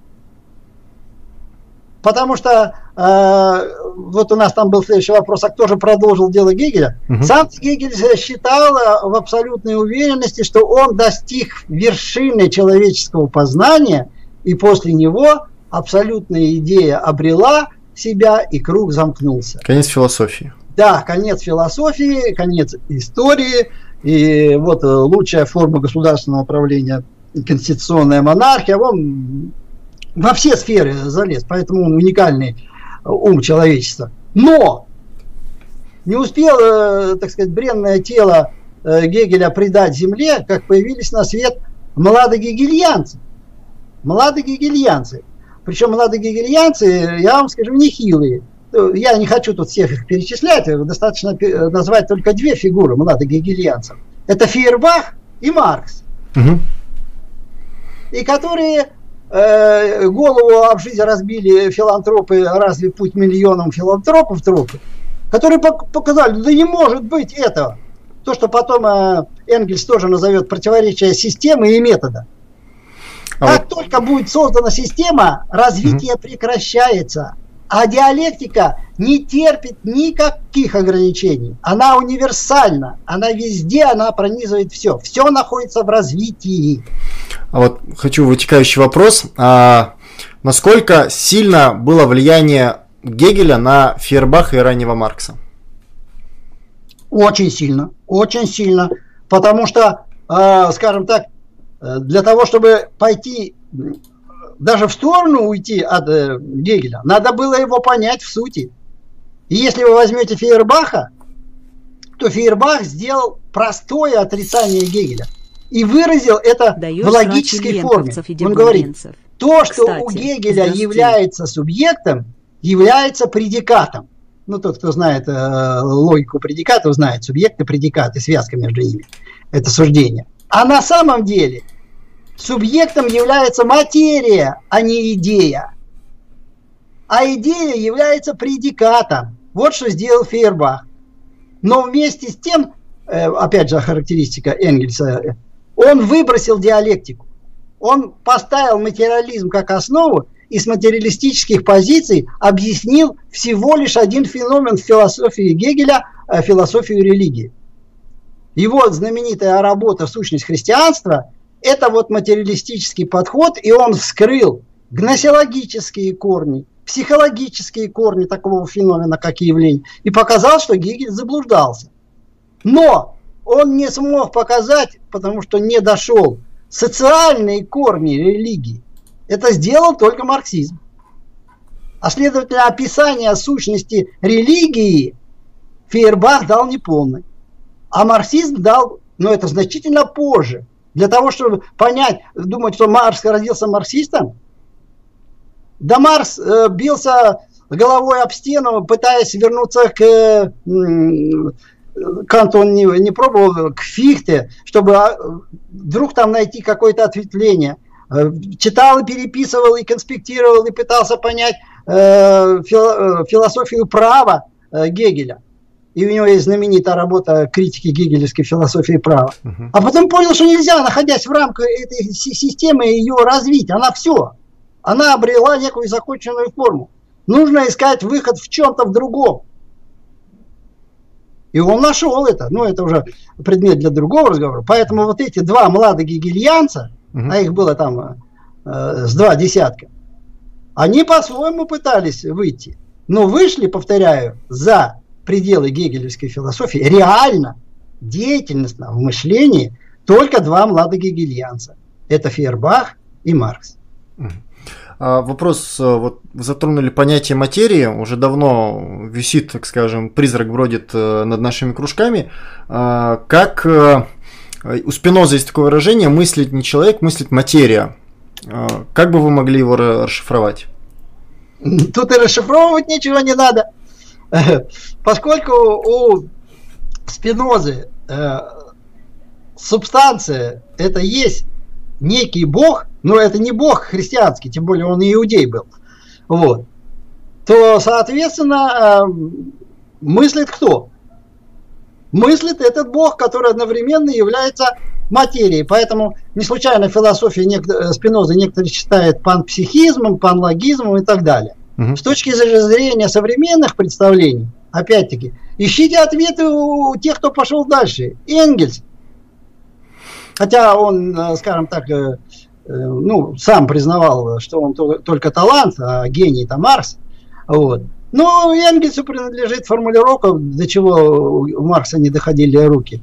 С той же самой железной необходимостью, с которой материя породила мыслящий дух именно человека на этой планете, с той же самой железной необходимостью однажды она его может уничтожить, но возродит в другом месте, в другое время и в другой форме. Потому что субстанция, она едина. И здесь как раз Николай Кузанский прав. Она не, кем не создана, она не уничтожима и существует отвечно. И поэтому, когда сейчас там, физики бьются головой об стену, доказывая, что вот модель Фридмана, вот э, теория большого взрыва – и это показывает, что они берут некое состояние как некую систему и пытаются ее непротиворечиво описать. И это правильно. В конкретной науке надо уметь абстрагировать. Для того, чтобы понять и докопаться до сущности, надо уметь абстрагироваться сначала от развития и посмотреть, как происходит механизм функционирования. А потом, когда вы до этого доберетесь, вы поймете, а как же это стало таковым. То есть вот то, что мы наблюдаем, оно же не сейчас появилось, оно 20 миллиардов лет назад. А до того, что было? А после того, что будет? Вот не было, не было такого никогда, и вот опять. Не было никогда черных дыр. А вот они появились, черные дыры. Что с ними делать? Эйнштейн сто с лишним лет э, говорил о гравитации в своей общей теории относительности и читали его формулы и мысли, идеи бредом, что ну это гений, ему уже можно что какие-то волны есть. А вот сейчас им получено эмпирическое подтверждение. Через сто лет. Поэтому не случайно э, Ламброза, такой психиатр, философствующий, uh-huh. говорил, что талант э, видит цели, которые видят немногие. А гений видит такие цели, которые не видит никто. Так что для того, чтобы общаться с гениями, надо, по крайней мере, быть талантом. А талантом можно стать только тогда, когда усвоишь все Э, что для тебя выработало человечество. Не случайно в средние века, вспомните, э, были учитель и подмастерье. И вот он 12 лет учился у своего, ну, знаменитый пример со скрипками Страдивари и другими, ну, это, а так это было в любой, так сказать, э, в любом деле. И вот он учился, осваивал все предметы, все инструменты, и пока он не научился создавать такую вещь, которую мастер говорил, вот теперь ты пошел дальше меня и создал нечто свое. Угу. И отпускал его в свободное плавание.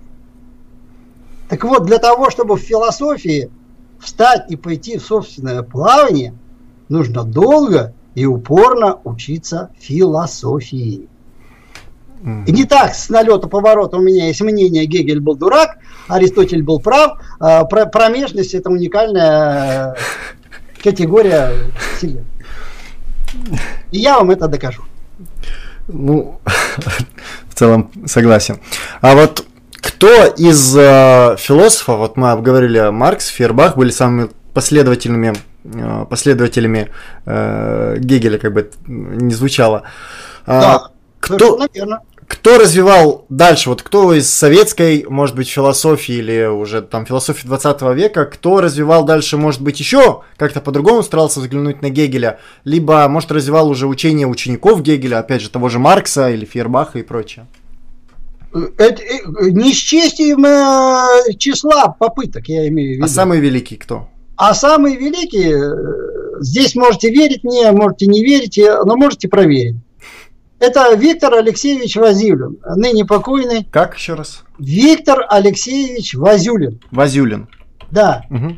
Его труд «Логика капитала Маркса» берите и читайте, где не на словах, а на деле показано, чем диалектика Маркса отличается от диалектики Гегеля. Приведу только один простейший пример. Угу. Когда Маркс показывает развитие форм стоимости, и сам Маркс об этом писал, что я, э, так сказать, э, заигрывал с диалектикой Гегеля, который он сначала относился насторожно, вот, когда с Фейербахом да, младогегельянствовал, а потом понял, что без Гегеля это развивающийся предмет, не отобразите, другого э, инструментария нет в науке. В политэкономии нет другой науки, как э, философской диалектики Гегеля. И пошел. Но Марс ее углубил, показал, что если у Гегеля сущность это нечто вечно существующее и неизменное, угу. то у Маркса сущность меняется. И вот это доказал и показал Вазюлин на конкретном материале политэкономии, как Марс это разворачивал в своем учении о капитале.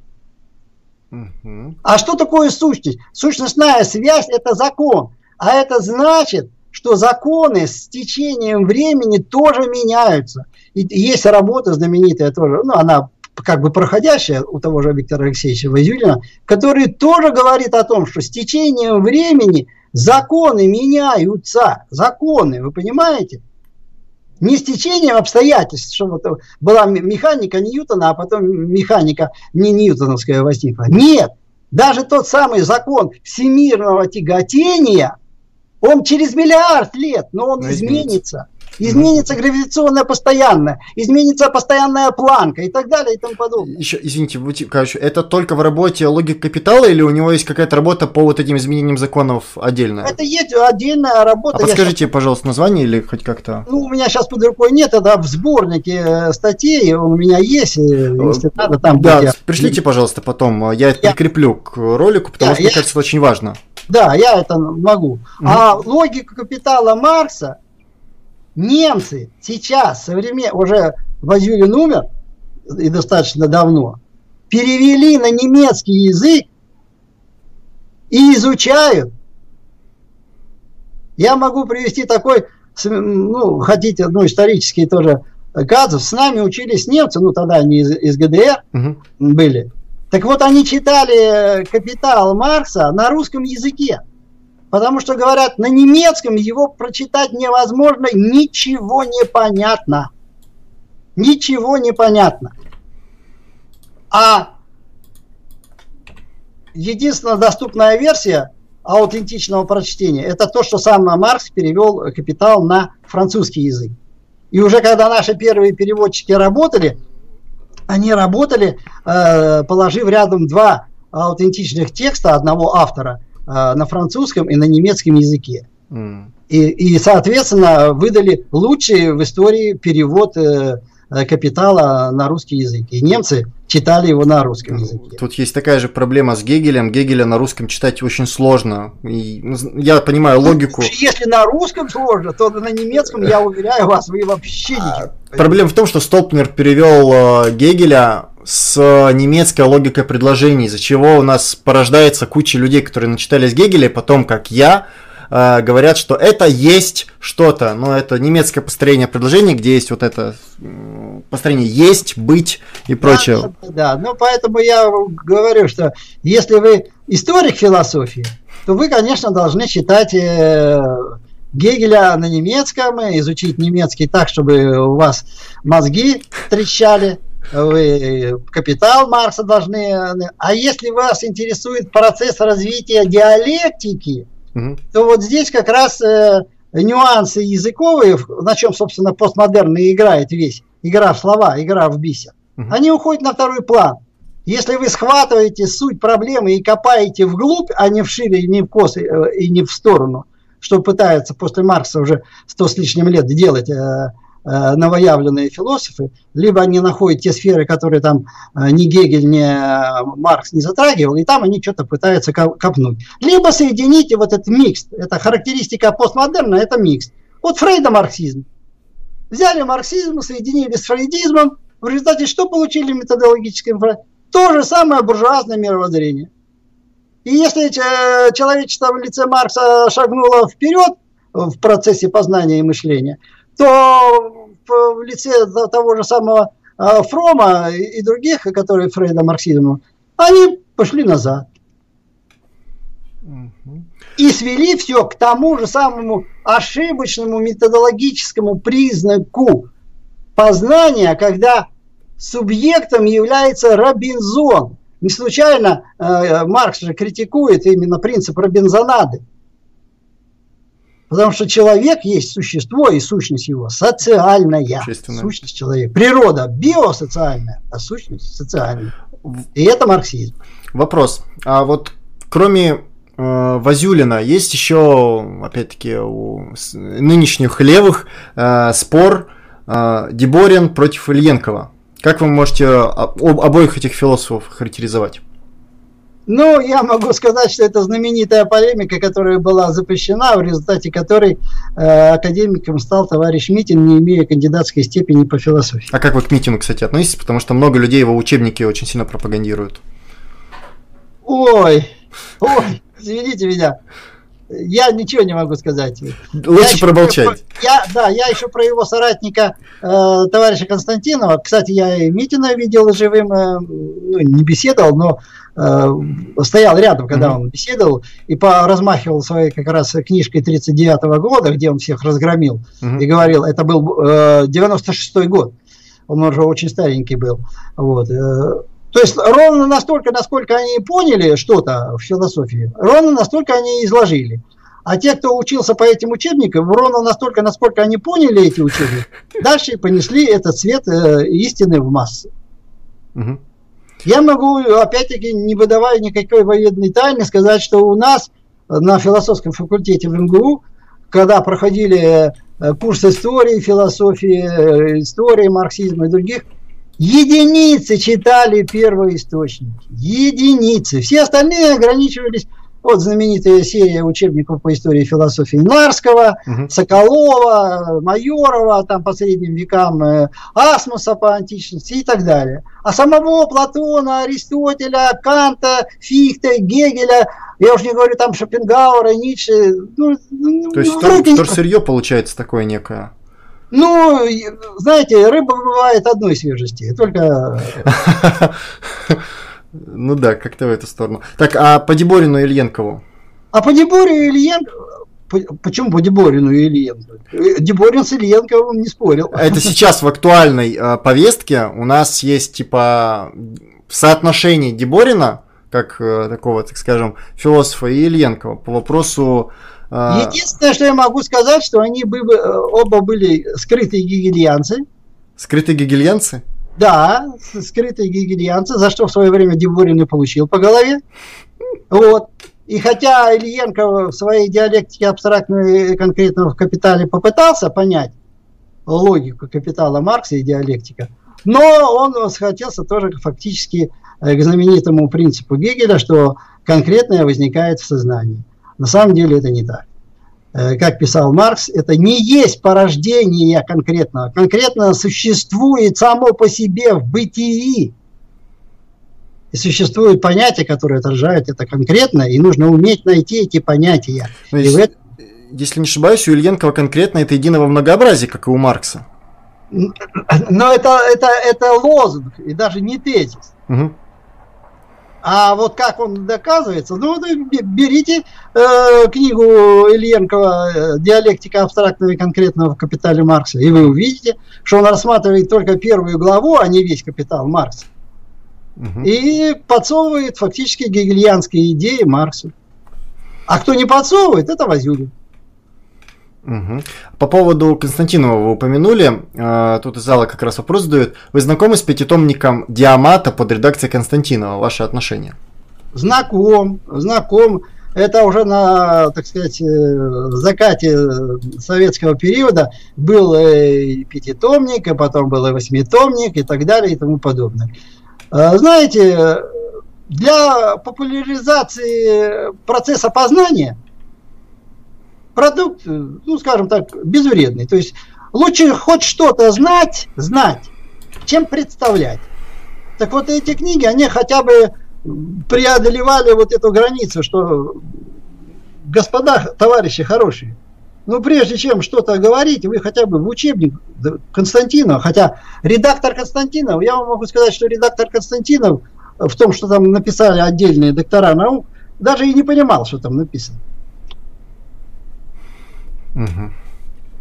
Принял... Потому что представить себе вот, э, вот советскую энциклопедию, философскую энциклопедию, старое издание или э, новая э, э, философская энциклопедия, что есть некий такой универсальный ум, который охватывает на сегодня все проблемы, которые поднимаются в философии, если по каждой статье в философской энциклопедии защищено десятки докторских диссертаций, и, ну, извините меня, угу. это, это просто немыслимо, это нет такого, э, и не было, и не было, да, такого человека, которому...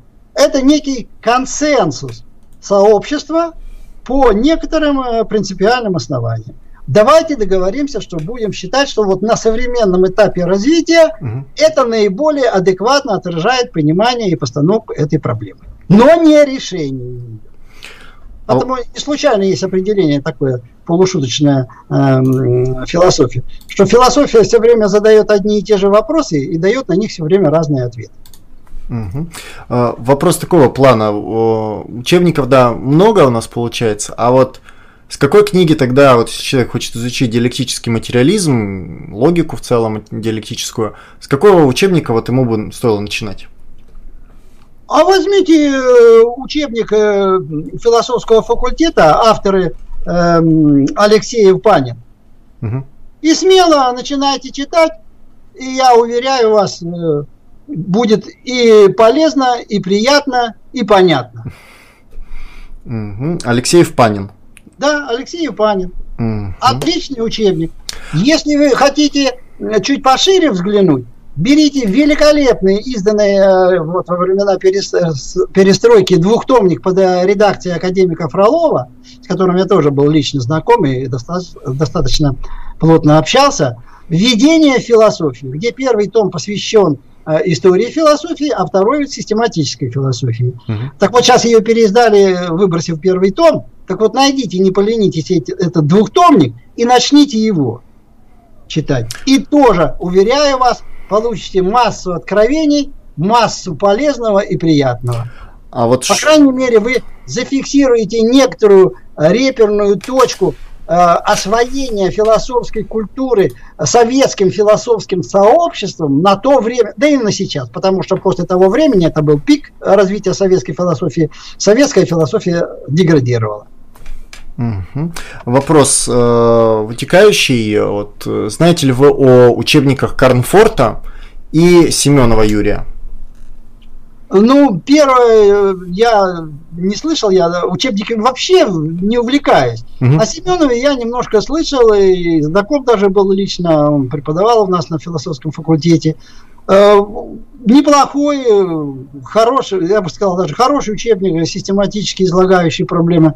Можно брать и тоже учить. Mm. И ведь важно ведь не в том, опять-таки, что любой учебник, опять возвращаясь к тому, с чего я начал, дает некое представление о предмете. А если вы хотите понять предмет, что как э, э, Гегель-то от, отреагировал на, вы говорили вот на, э, на Канта, что как же, как же познавать, как же познавать? А Гегель ответил, вы, может, даже слышали это не раз, нельзя, стоя на берегу, научиться плавать. Угу. Для того, чтобы плавать, надо идти и познавать. А Кант говорил, ну как же познавать, ну как же познавать, ну как же познавать, вот если, а Гегель говорит, а вот так познавать. и показал, как познавать. Угу. Вопрос э, такого плана. Каково у вас отношение к диссертации, к диссертации Зиновьева «Восхождение от абстрактного к конкретному»? Ну, я ее читал. Она действительно а, в, в, вот, в эту так называемую оттепель явилась одной из первых э, серьезных работ, э, посвященных не лозунгам, э, так сказать, советского марксизма, а попытка осмыслить э, марксизма в его, ну, скажем, аутентичном прочтении, но под определенным аспектом.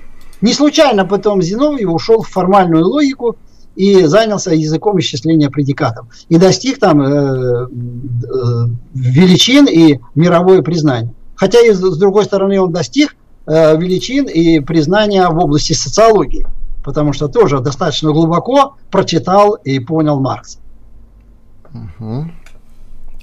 А каково у вас в целом отношение к э, принципу от абстрактного к конкретному? Например, тот же Ильенков его активно пропагандировал. Положительное? Какое отношение? Ну, может, вы считаете, что это неправильный, например, принцип, или считаете, что это правильный? Это абсолютно правильный, когда вы рассматриваете э, процесс познания в целом. Угу. А, вопросы зала еще... Ну, вы хотите уже тут, чтобы я вам всю... Э, философию. Философию, это уже называется не, не краткий курс истории ВКПБ э, или там Сталина на марксизме. Это Иваненко обо, обо всем. Ну, но, зал интересуется, э, скажем... Я понимаю, но не, не, не хотелось бы никого обижать, но я приводил уже, да, она известная эта пословица. Один дурак столько вопросов задает, что сто академиков не ответит. А я, извините, не академик, я только доктор и профессор. Вот. Поэтому, знаете, не хочу прослыть, что я швец и жнец и над людей грец, а говорю только о том, что сам прочитал, познал, и почувствовал, перечувствовал, осмыслил и применил. Вот. вот, тут вопрос тогда вернемся к Гегелю. А, до Гегеля и Лока делались научные открытия. А, вы же утверждаете, что без диалектики это невозможно. Как разрешить это противоречие? Товарищ задает. Ну, во-первых, я такого, можете прокрутить э, запись и послушать. Я такого тезиса не провозглашал. Не надо подсовывать мне то, чего я не говорил. А как, ну, тогда в целом вопрос вытекающий, как до Гегеля и Лока делались научные открытия? Как делались, э, как делаются в целом открытия без диалектики? Давайте так мы расформулируем. Очень просто. Вы занимаетесь конкретной сферой познания. Допустим, вы занимаетесь физикой, химией, и там есть э, совершенно э, сферы познания, которые находятся на эмпирическом уровне и требуют эксперимента, наблюдения и так далее. И вы там э, проводите свои эксперименты и переливая там э, из одной пробирки в другую, у вас неожиданно вытекает гегель. То есть гегель. Гелий гелий. Немцы прошли мимо этого, обвинили лаборантку, так сказать, э, в небрежности. Угу. А Капица старший сказал, э, что это сверхтекучесть гелия. За что получил уже э, по, почти на исходе жизни Нобелевскую премию по физике. А доказал, почему гелий обладает этим свойством, сверхтекучестью. Это, так сказать, существенное его свойство. Другой физик наш, известный, Ландау, Лев Ландау, который угу. был теоретиком, а Капица был эмпириком. Но он заметил то, что не заметили другие. И совершил открытие. Так что открытие возможно и на эмпирическом уровне. То есть методом тыка получается таким образом? Но, знаете, если вы придете и начнете везде палкой тыкать, то много не натыкаете. Просто человек всю жизнь над этим работал, извините меня. Угу. И поэтому то, что другие посчитали неряшливостью, так сказать, лаборанта, он увидел за этим... Э, Закономерность. Не, не, да, не, не, некий признак и сказал, что это а, особенность угу. этого э, вещества под названием гегель. Э, гелий. Вот, так что почитайте, это очень... В, в истории науки вы... Ну, то же самое радиоактивность, как была открыта. Положил случайно лаборант на э, эти фотопленку и потом обвинили, засветилось. А почему засветилось? Камни положил. Принял. Или знаменитый э, тоже это самый радоновые ванны. Вот есть такой э, писатель Вересаев, который, ну, российско-советский, который был еще и врачом по совместительству. И вот он э, взял дотошно этот самый э, химический состав, воспроизвел этой ванны и говорит, ну где тут целебное свойство? Вот я все то же самое сделал. А явление радиоактивности не было учтено. И что оказалось, что радон этой ванны лечат не потому, что там химический состав, а потому что там еще есть э, радиотерапия. Так, сейчас обращение к залу. У нас осталось примерно 15 минут. Если у кого-то какие-то вопросы, записывайте их. Э, пишите, чтобы мы выбрали самые интересные, а не по принципу, что остаточные. А пока что к вам вопрос такого плана. Э, он уже не касается скорее нашей лекции, ну, нашей сегодняшней повестки. Да я бы не назвал это лекцией, я назвал Дискуссия. восхождение на Голгофу под названием «Философия причем как бы э, эти задающие вопросы стоят и говорят, а мне, а что бы у него еще этого чудака спросить? Да, так обычно это и выглядит. Как, как у Шукшуна в рассказе срезал. Вот э, ищет, э, на чем бы меня срезать.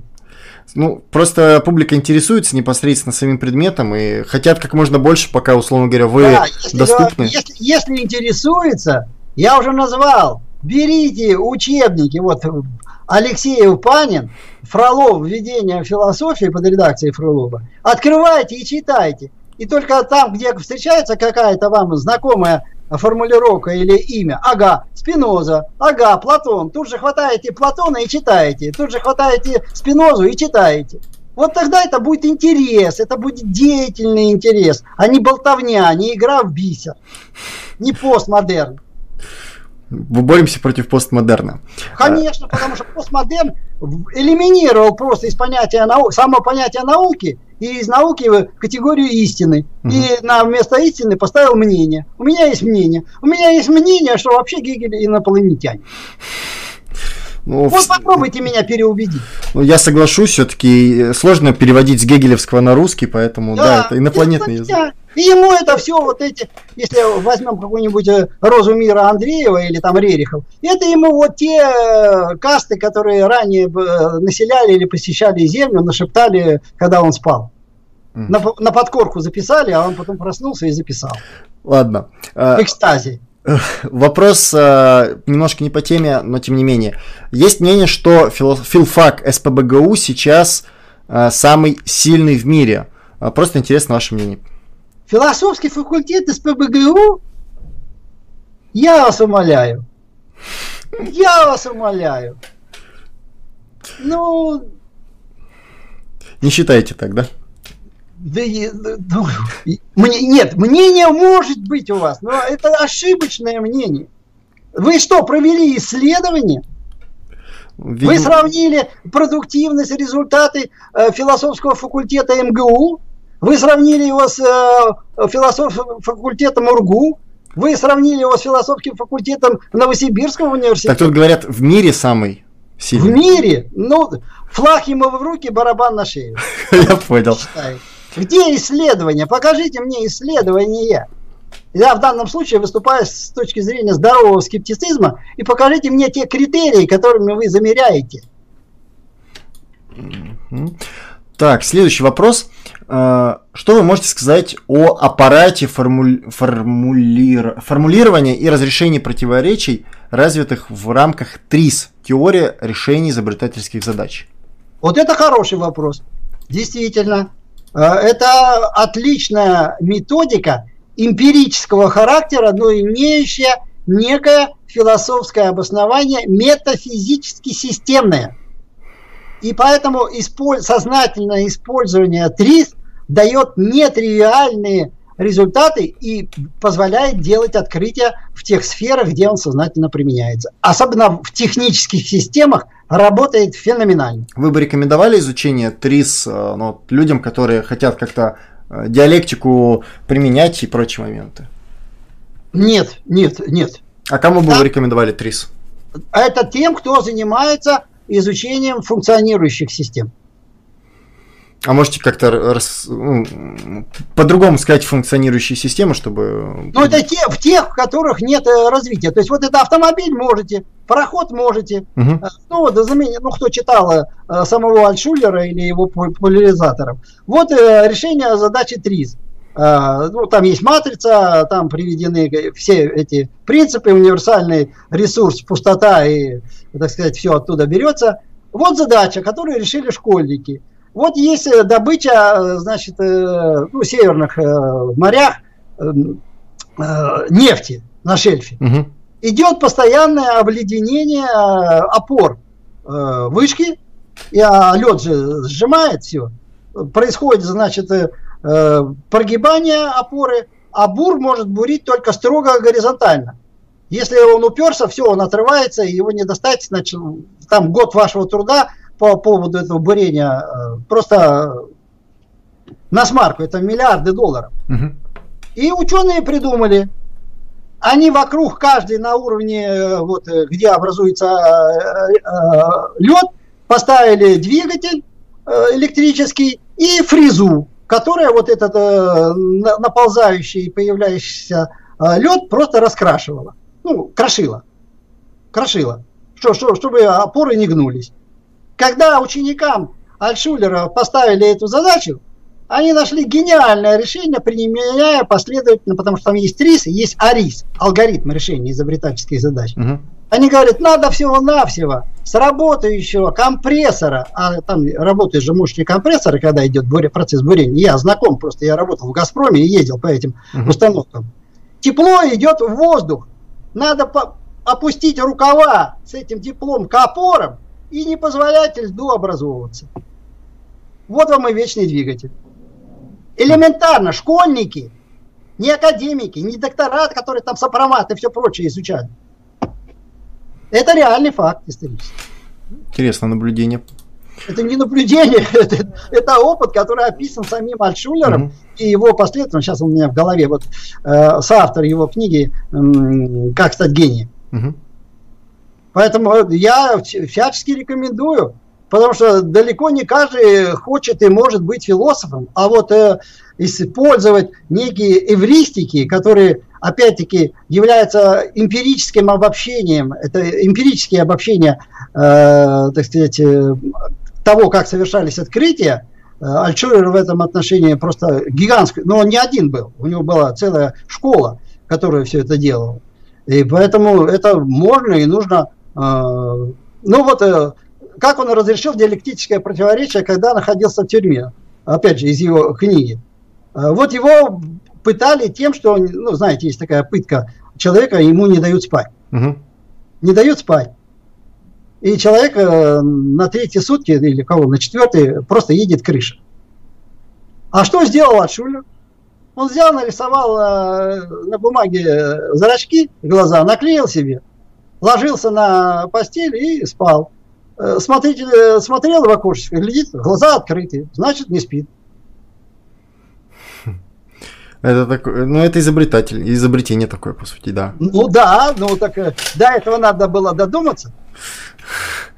А как мы можем... Это, это из его собственной истории. А можем ли мы как-то получить вот эту систему изобретений? То есть систему систем, получается, такую вот систему того, как мы можем изобретать что-то. А, нет, э, э, этого никому сейчас не удалось. Была в 70-е, 80-е годы очень популярная наука, ну, я бы не сказал, что это наука, сфера э, такая, эвристика называется, угу. где пытались как раз через обобщение того, как делались открытия в разных сферах, вывести некие алгоритмы открытия. Угу. Ни у кого это не удалось сделать. А считаете ли вы, что вообще возможно Да, открытие, открытие всегда это качественный скачок в процессе любого познания. А как считаете, вообще возможно э, сделать такую, так скажем, систему? Невозможно. Невозможно. Угу. Вопрос из зала. Ваше отношение к деятельности Михаила Васильевича Попова? Извините, это кто такой? Э, Михаил Васильевич Попов – это профессор с БГУ с кафедры права, уже, по-моему, сокращенной кафедры который про Гегеля на ютубах рассказывает. А, ну, потому что Попов как Иванов в России, понимаете? Надо уточнить. Я слышал эти лекции. Полезные лекции. Слушайте, не повредит. Если вы э, действительно у вас есть ведь э, принцип, э, человек может взять ровно столько, насколько он понимает. Насколько вы понимаете меня, столько вы у меня и возьмете. Насколько вы понимаете Попова, столько вы от него и возьмете. Но это не значит, что вы взяли у Гегеля. У Гегеля вы возьмете, когда прочитаете самого Гегеля. Без Гегеля, э, Гегеля не понять. Это есть такой момент. Вопрос. Один известный в узких кругах специалист кратко сформулировал практическую ценность философии – на выходе она должна выдать методичку, как правильно мыслить. Какая последняя методичка в диамате? В диамате нет таких методичек. И э, единственная методичка или учебники, как правильно мыслить, на чем и диамат остановился, и все остальные, отсылается к учебнику логики. Берите, Э, начиная от Кириллова, Старченко, если юридические и прочие специальности, э, Гетманова и так далее и тому подобное. Вот они там излагают э, все начала формальной логики. Освойте формальную логику, и вы будете образованным специалистом в сфере познания. Mm-hmm. Вот это и есть методичка. Формальная логика. Вот вы ее изучите, усвойте, освойте и применяйте. И тогда, когда вы что-то с этой помощью э, создадите путнее или построите собственную систему исчисления, или докажете какой-то там тезис и так далее и тому подобное, тогда вы поймете, что вы можете идти дальше. Так, вроде бы вопросы у зала нормально закончились. Зал, если есть какие-то вопросы, задавайте, у нас еще есть целых три минуты, на то, чтобы дать ответы. Мы не успеем добежать до канадской границы. Там надо было 10 минут. Максимум до Финляндии успеем. А, есть такие моменты. А вот, кстати, как вы относитесь к методичкам а, формата просто тезисами дать определенные философские определения? Там, что такое объективный такое субъективный идеализм, просто вот так вот методичка там на 50 страниц по этим тезисам. Полезно, не полезно, навредит или не навредит? Ну, надо же всегда различать э, дидактические единицы, методические, так сказать, аспекты любого процесса образования и содержательные. Угу. Любая методичка, написанная специалистом, она помогает освоить а если методички пишутся для того, чтобы отчитаться перед вышестоящей инстанцией, что у нас написано а, методичка в соответствии с компетентным подходом с требованием ГОСТа 3,2 плюса, ну, грош цена этим методичкам, потому что это переписанные советские методички, на которые навешаны компетенции, которые никто не понимает, что такое компетенция, и то они общеобразовательные, то они профессиональные, то еще хрен знает какие, и все в кучу на, намешано, и сначала нужно их все перечислить, что студент должен все усвоить, потом нет только вот этих три, а почему именно, именно эти три, никто не знает. Чувство о наболевшем. Нет, я уже этим переболел давно, поэтому я и закончил абсолютный бег по кругу или белка в колесе. Э, э, я не играю, как там знаменитая фраза, с государством в азартные игры, так я и не играю с существующей системой образования в образование, которое там по определению отсутствует. Как вы считаете, э, можно ли человеку ограничиться формальной логикой, или все-таки человеку для познания еще необходима диалектика? Это в зависимости от того, что он исследует. Если он исследует не развивающийся предмет, то есть он химические реакции изучает, там физику изучает, да ему достаточно формальной логики. Зачем ему диалектическая логика? Если он будет э, четко следовать формальной логике и будет знать, что такое тезис, что такое аргумент, что такое доказательство, в рамках эмпиризма, что такое эксперимент, как его поставить, как наблюдать. Ведь угу. Ну, простейший э, вопрос в аудиторию. Э, скажите, что такое наблюдение? Я? Ну, я в аудитории как бы вот. А, аудитория, думаю, долго будет отвечать. Э, да, да, Задержка да. есть. Я знаю ответ на этот вопрос, потому что столько лет преподавал. Лучше да, эксперт. Да, мне студенты всегда отвечали, ну это я типа в окошко смотрю, вот все, что увидел, это и есть наблюдение. Ну, это такое вульгарный немножко. Но вот так студенты отвечают. Я же не говорю, что это вульгарно, не вульгарно. А для того, чтобы э, прочитать книжечку, учебник элементарный, где написано, что такое наблюдение, угу. что нужно выявить единицы наблюдаемые, что нужно ограничить в пространстве и во времени, что я вот здесь, находясь на проспекте там э, каком-нибудь Невском, э, в, отрез, в, в отрезке там от Московского вокзала до э, дома Зингера, в течение часа в рабочий день э, в 14 часов наблюдал, сколько автомобилей Ford проехало. Вот это будет наблюдение. Принял. Вопрос из зала. Что вы можете сказать о негативной диалектике Теодора Адорна? Ну, ребята, что не вопрос, что я могу сказать? Читайте, поймете, хорошо, не поймете, тоже хорошо. Потому что все вот эти э, содержащие частицы «не» это есть как раз то, что Гегель называл зряшным отрицанием просто отрицание, оно не приводит э. Э, ну, потому что это Адарно, это франкфуртская школа, которая опиралась не на марксизм, а неомарксизм. И поэтому там конструкции, которые плавно переходят вот в, тот, в эпоху этого нарождающегося постмодерна, и поэтому это фактически возвращение к диалектике Прудона – когда mm. можно было э, выделить четко плюсы и минусы, и э, минусы отбросить и оставить одни плюсы, и будет все хорошо. Марс эту э, диалектику разгромил в нищете философии. Mm-hmm. Вот это э, такая картинка о негативной диалектике Адарно. То есть это было уже давно э, тем же самым Прудоном написано, только э, пересказано своими словами э, в, в, в новой эпохе. Угу. Так, от зала пока что вопросов больше не вижу. Э, единственное, сейчас тогда сделаю небольшое объявление э, ну, по, по, по вектору. Э, те, кто ожидают стрима с Садониным, будет 10 октября либо стрим, либо я поеду в Москву, и у нас будет там, что называется, дебаты на известную тему. Если кто-то хочет помочь на билет в Москву, можете вот тут задонатить. Плюс у нас петличка поломалась можете тоже задонатить. Э, это так, обращение по поводу вопросов, которые задают каждый день. Э, короче, будет 10 числа, поэтому, скажем, ожидайте. Так, по, наверное, материалу я уже в чате не вижу существенных вопросов, в основном там идет обсуждение между товарищами.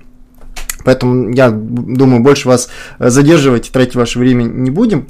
Э, гигантское спасибо за уделенное время, за ответы на вопросы.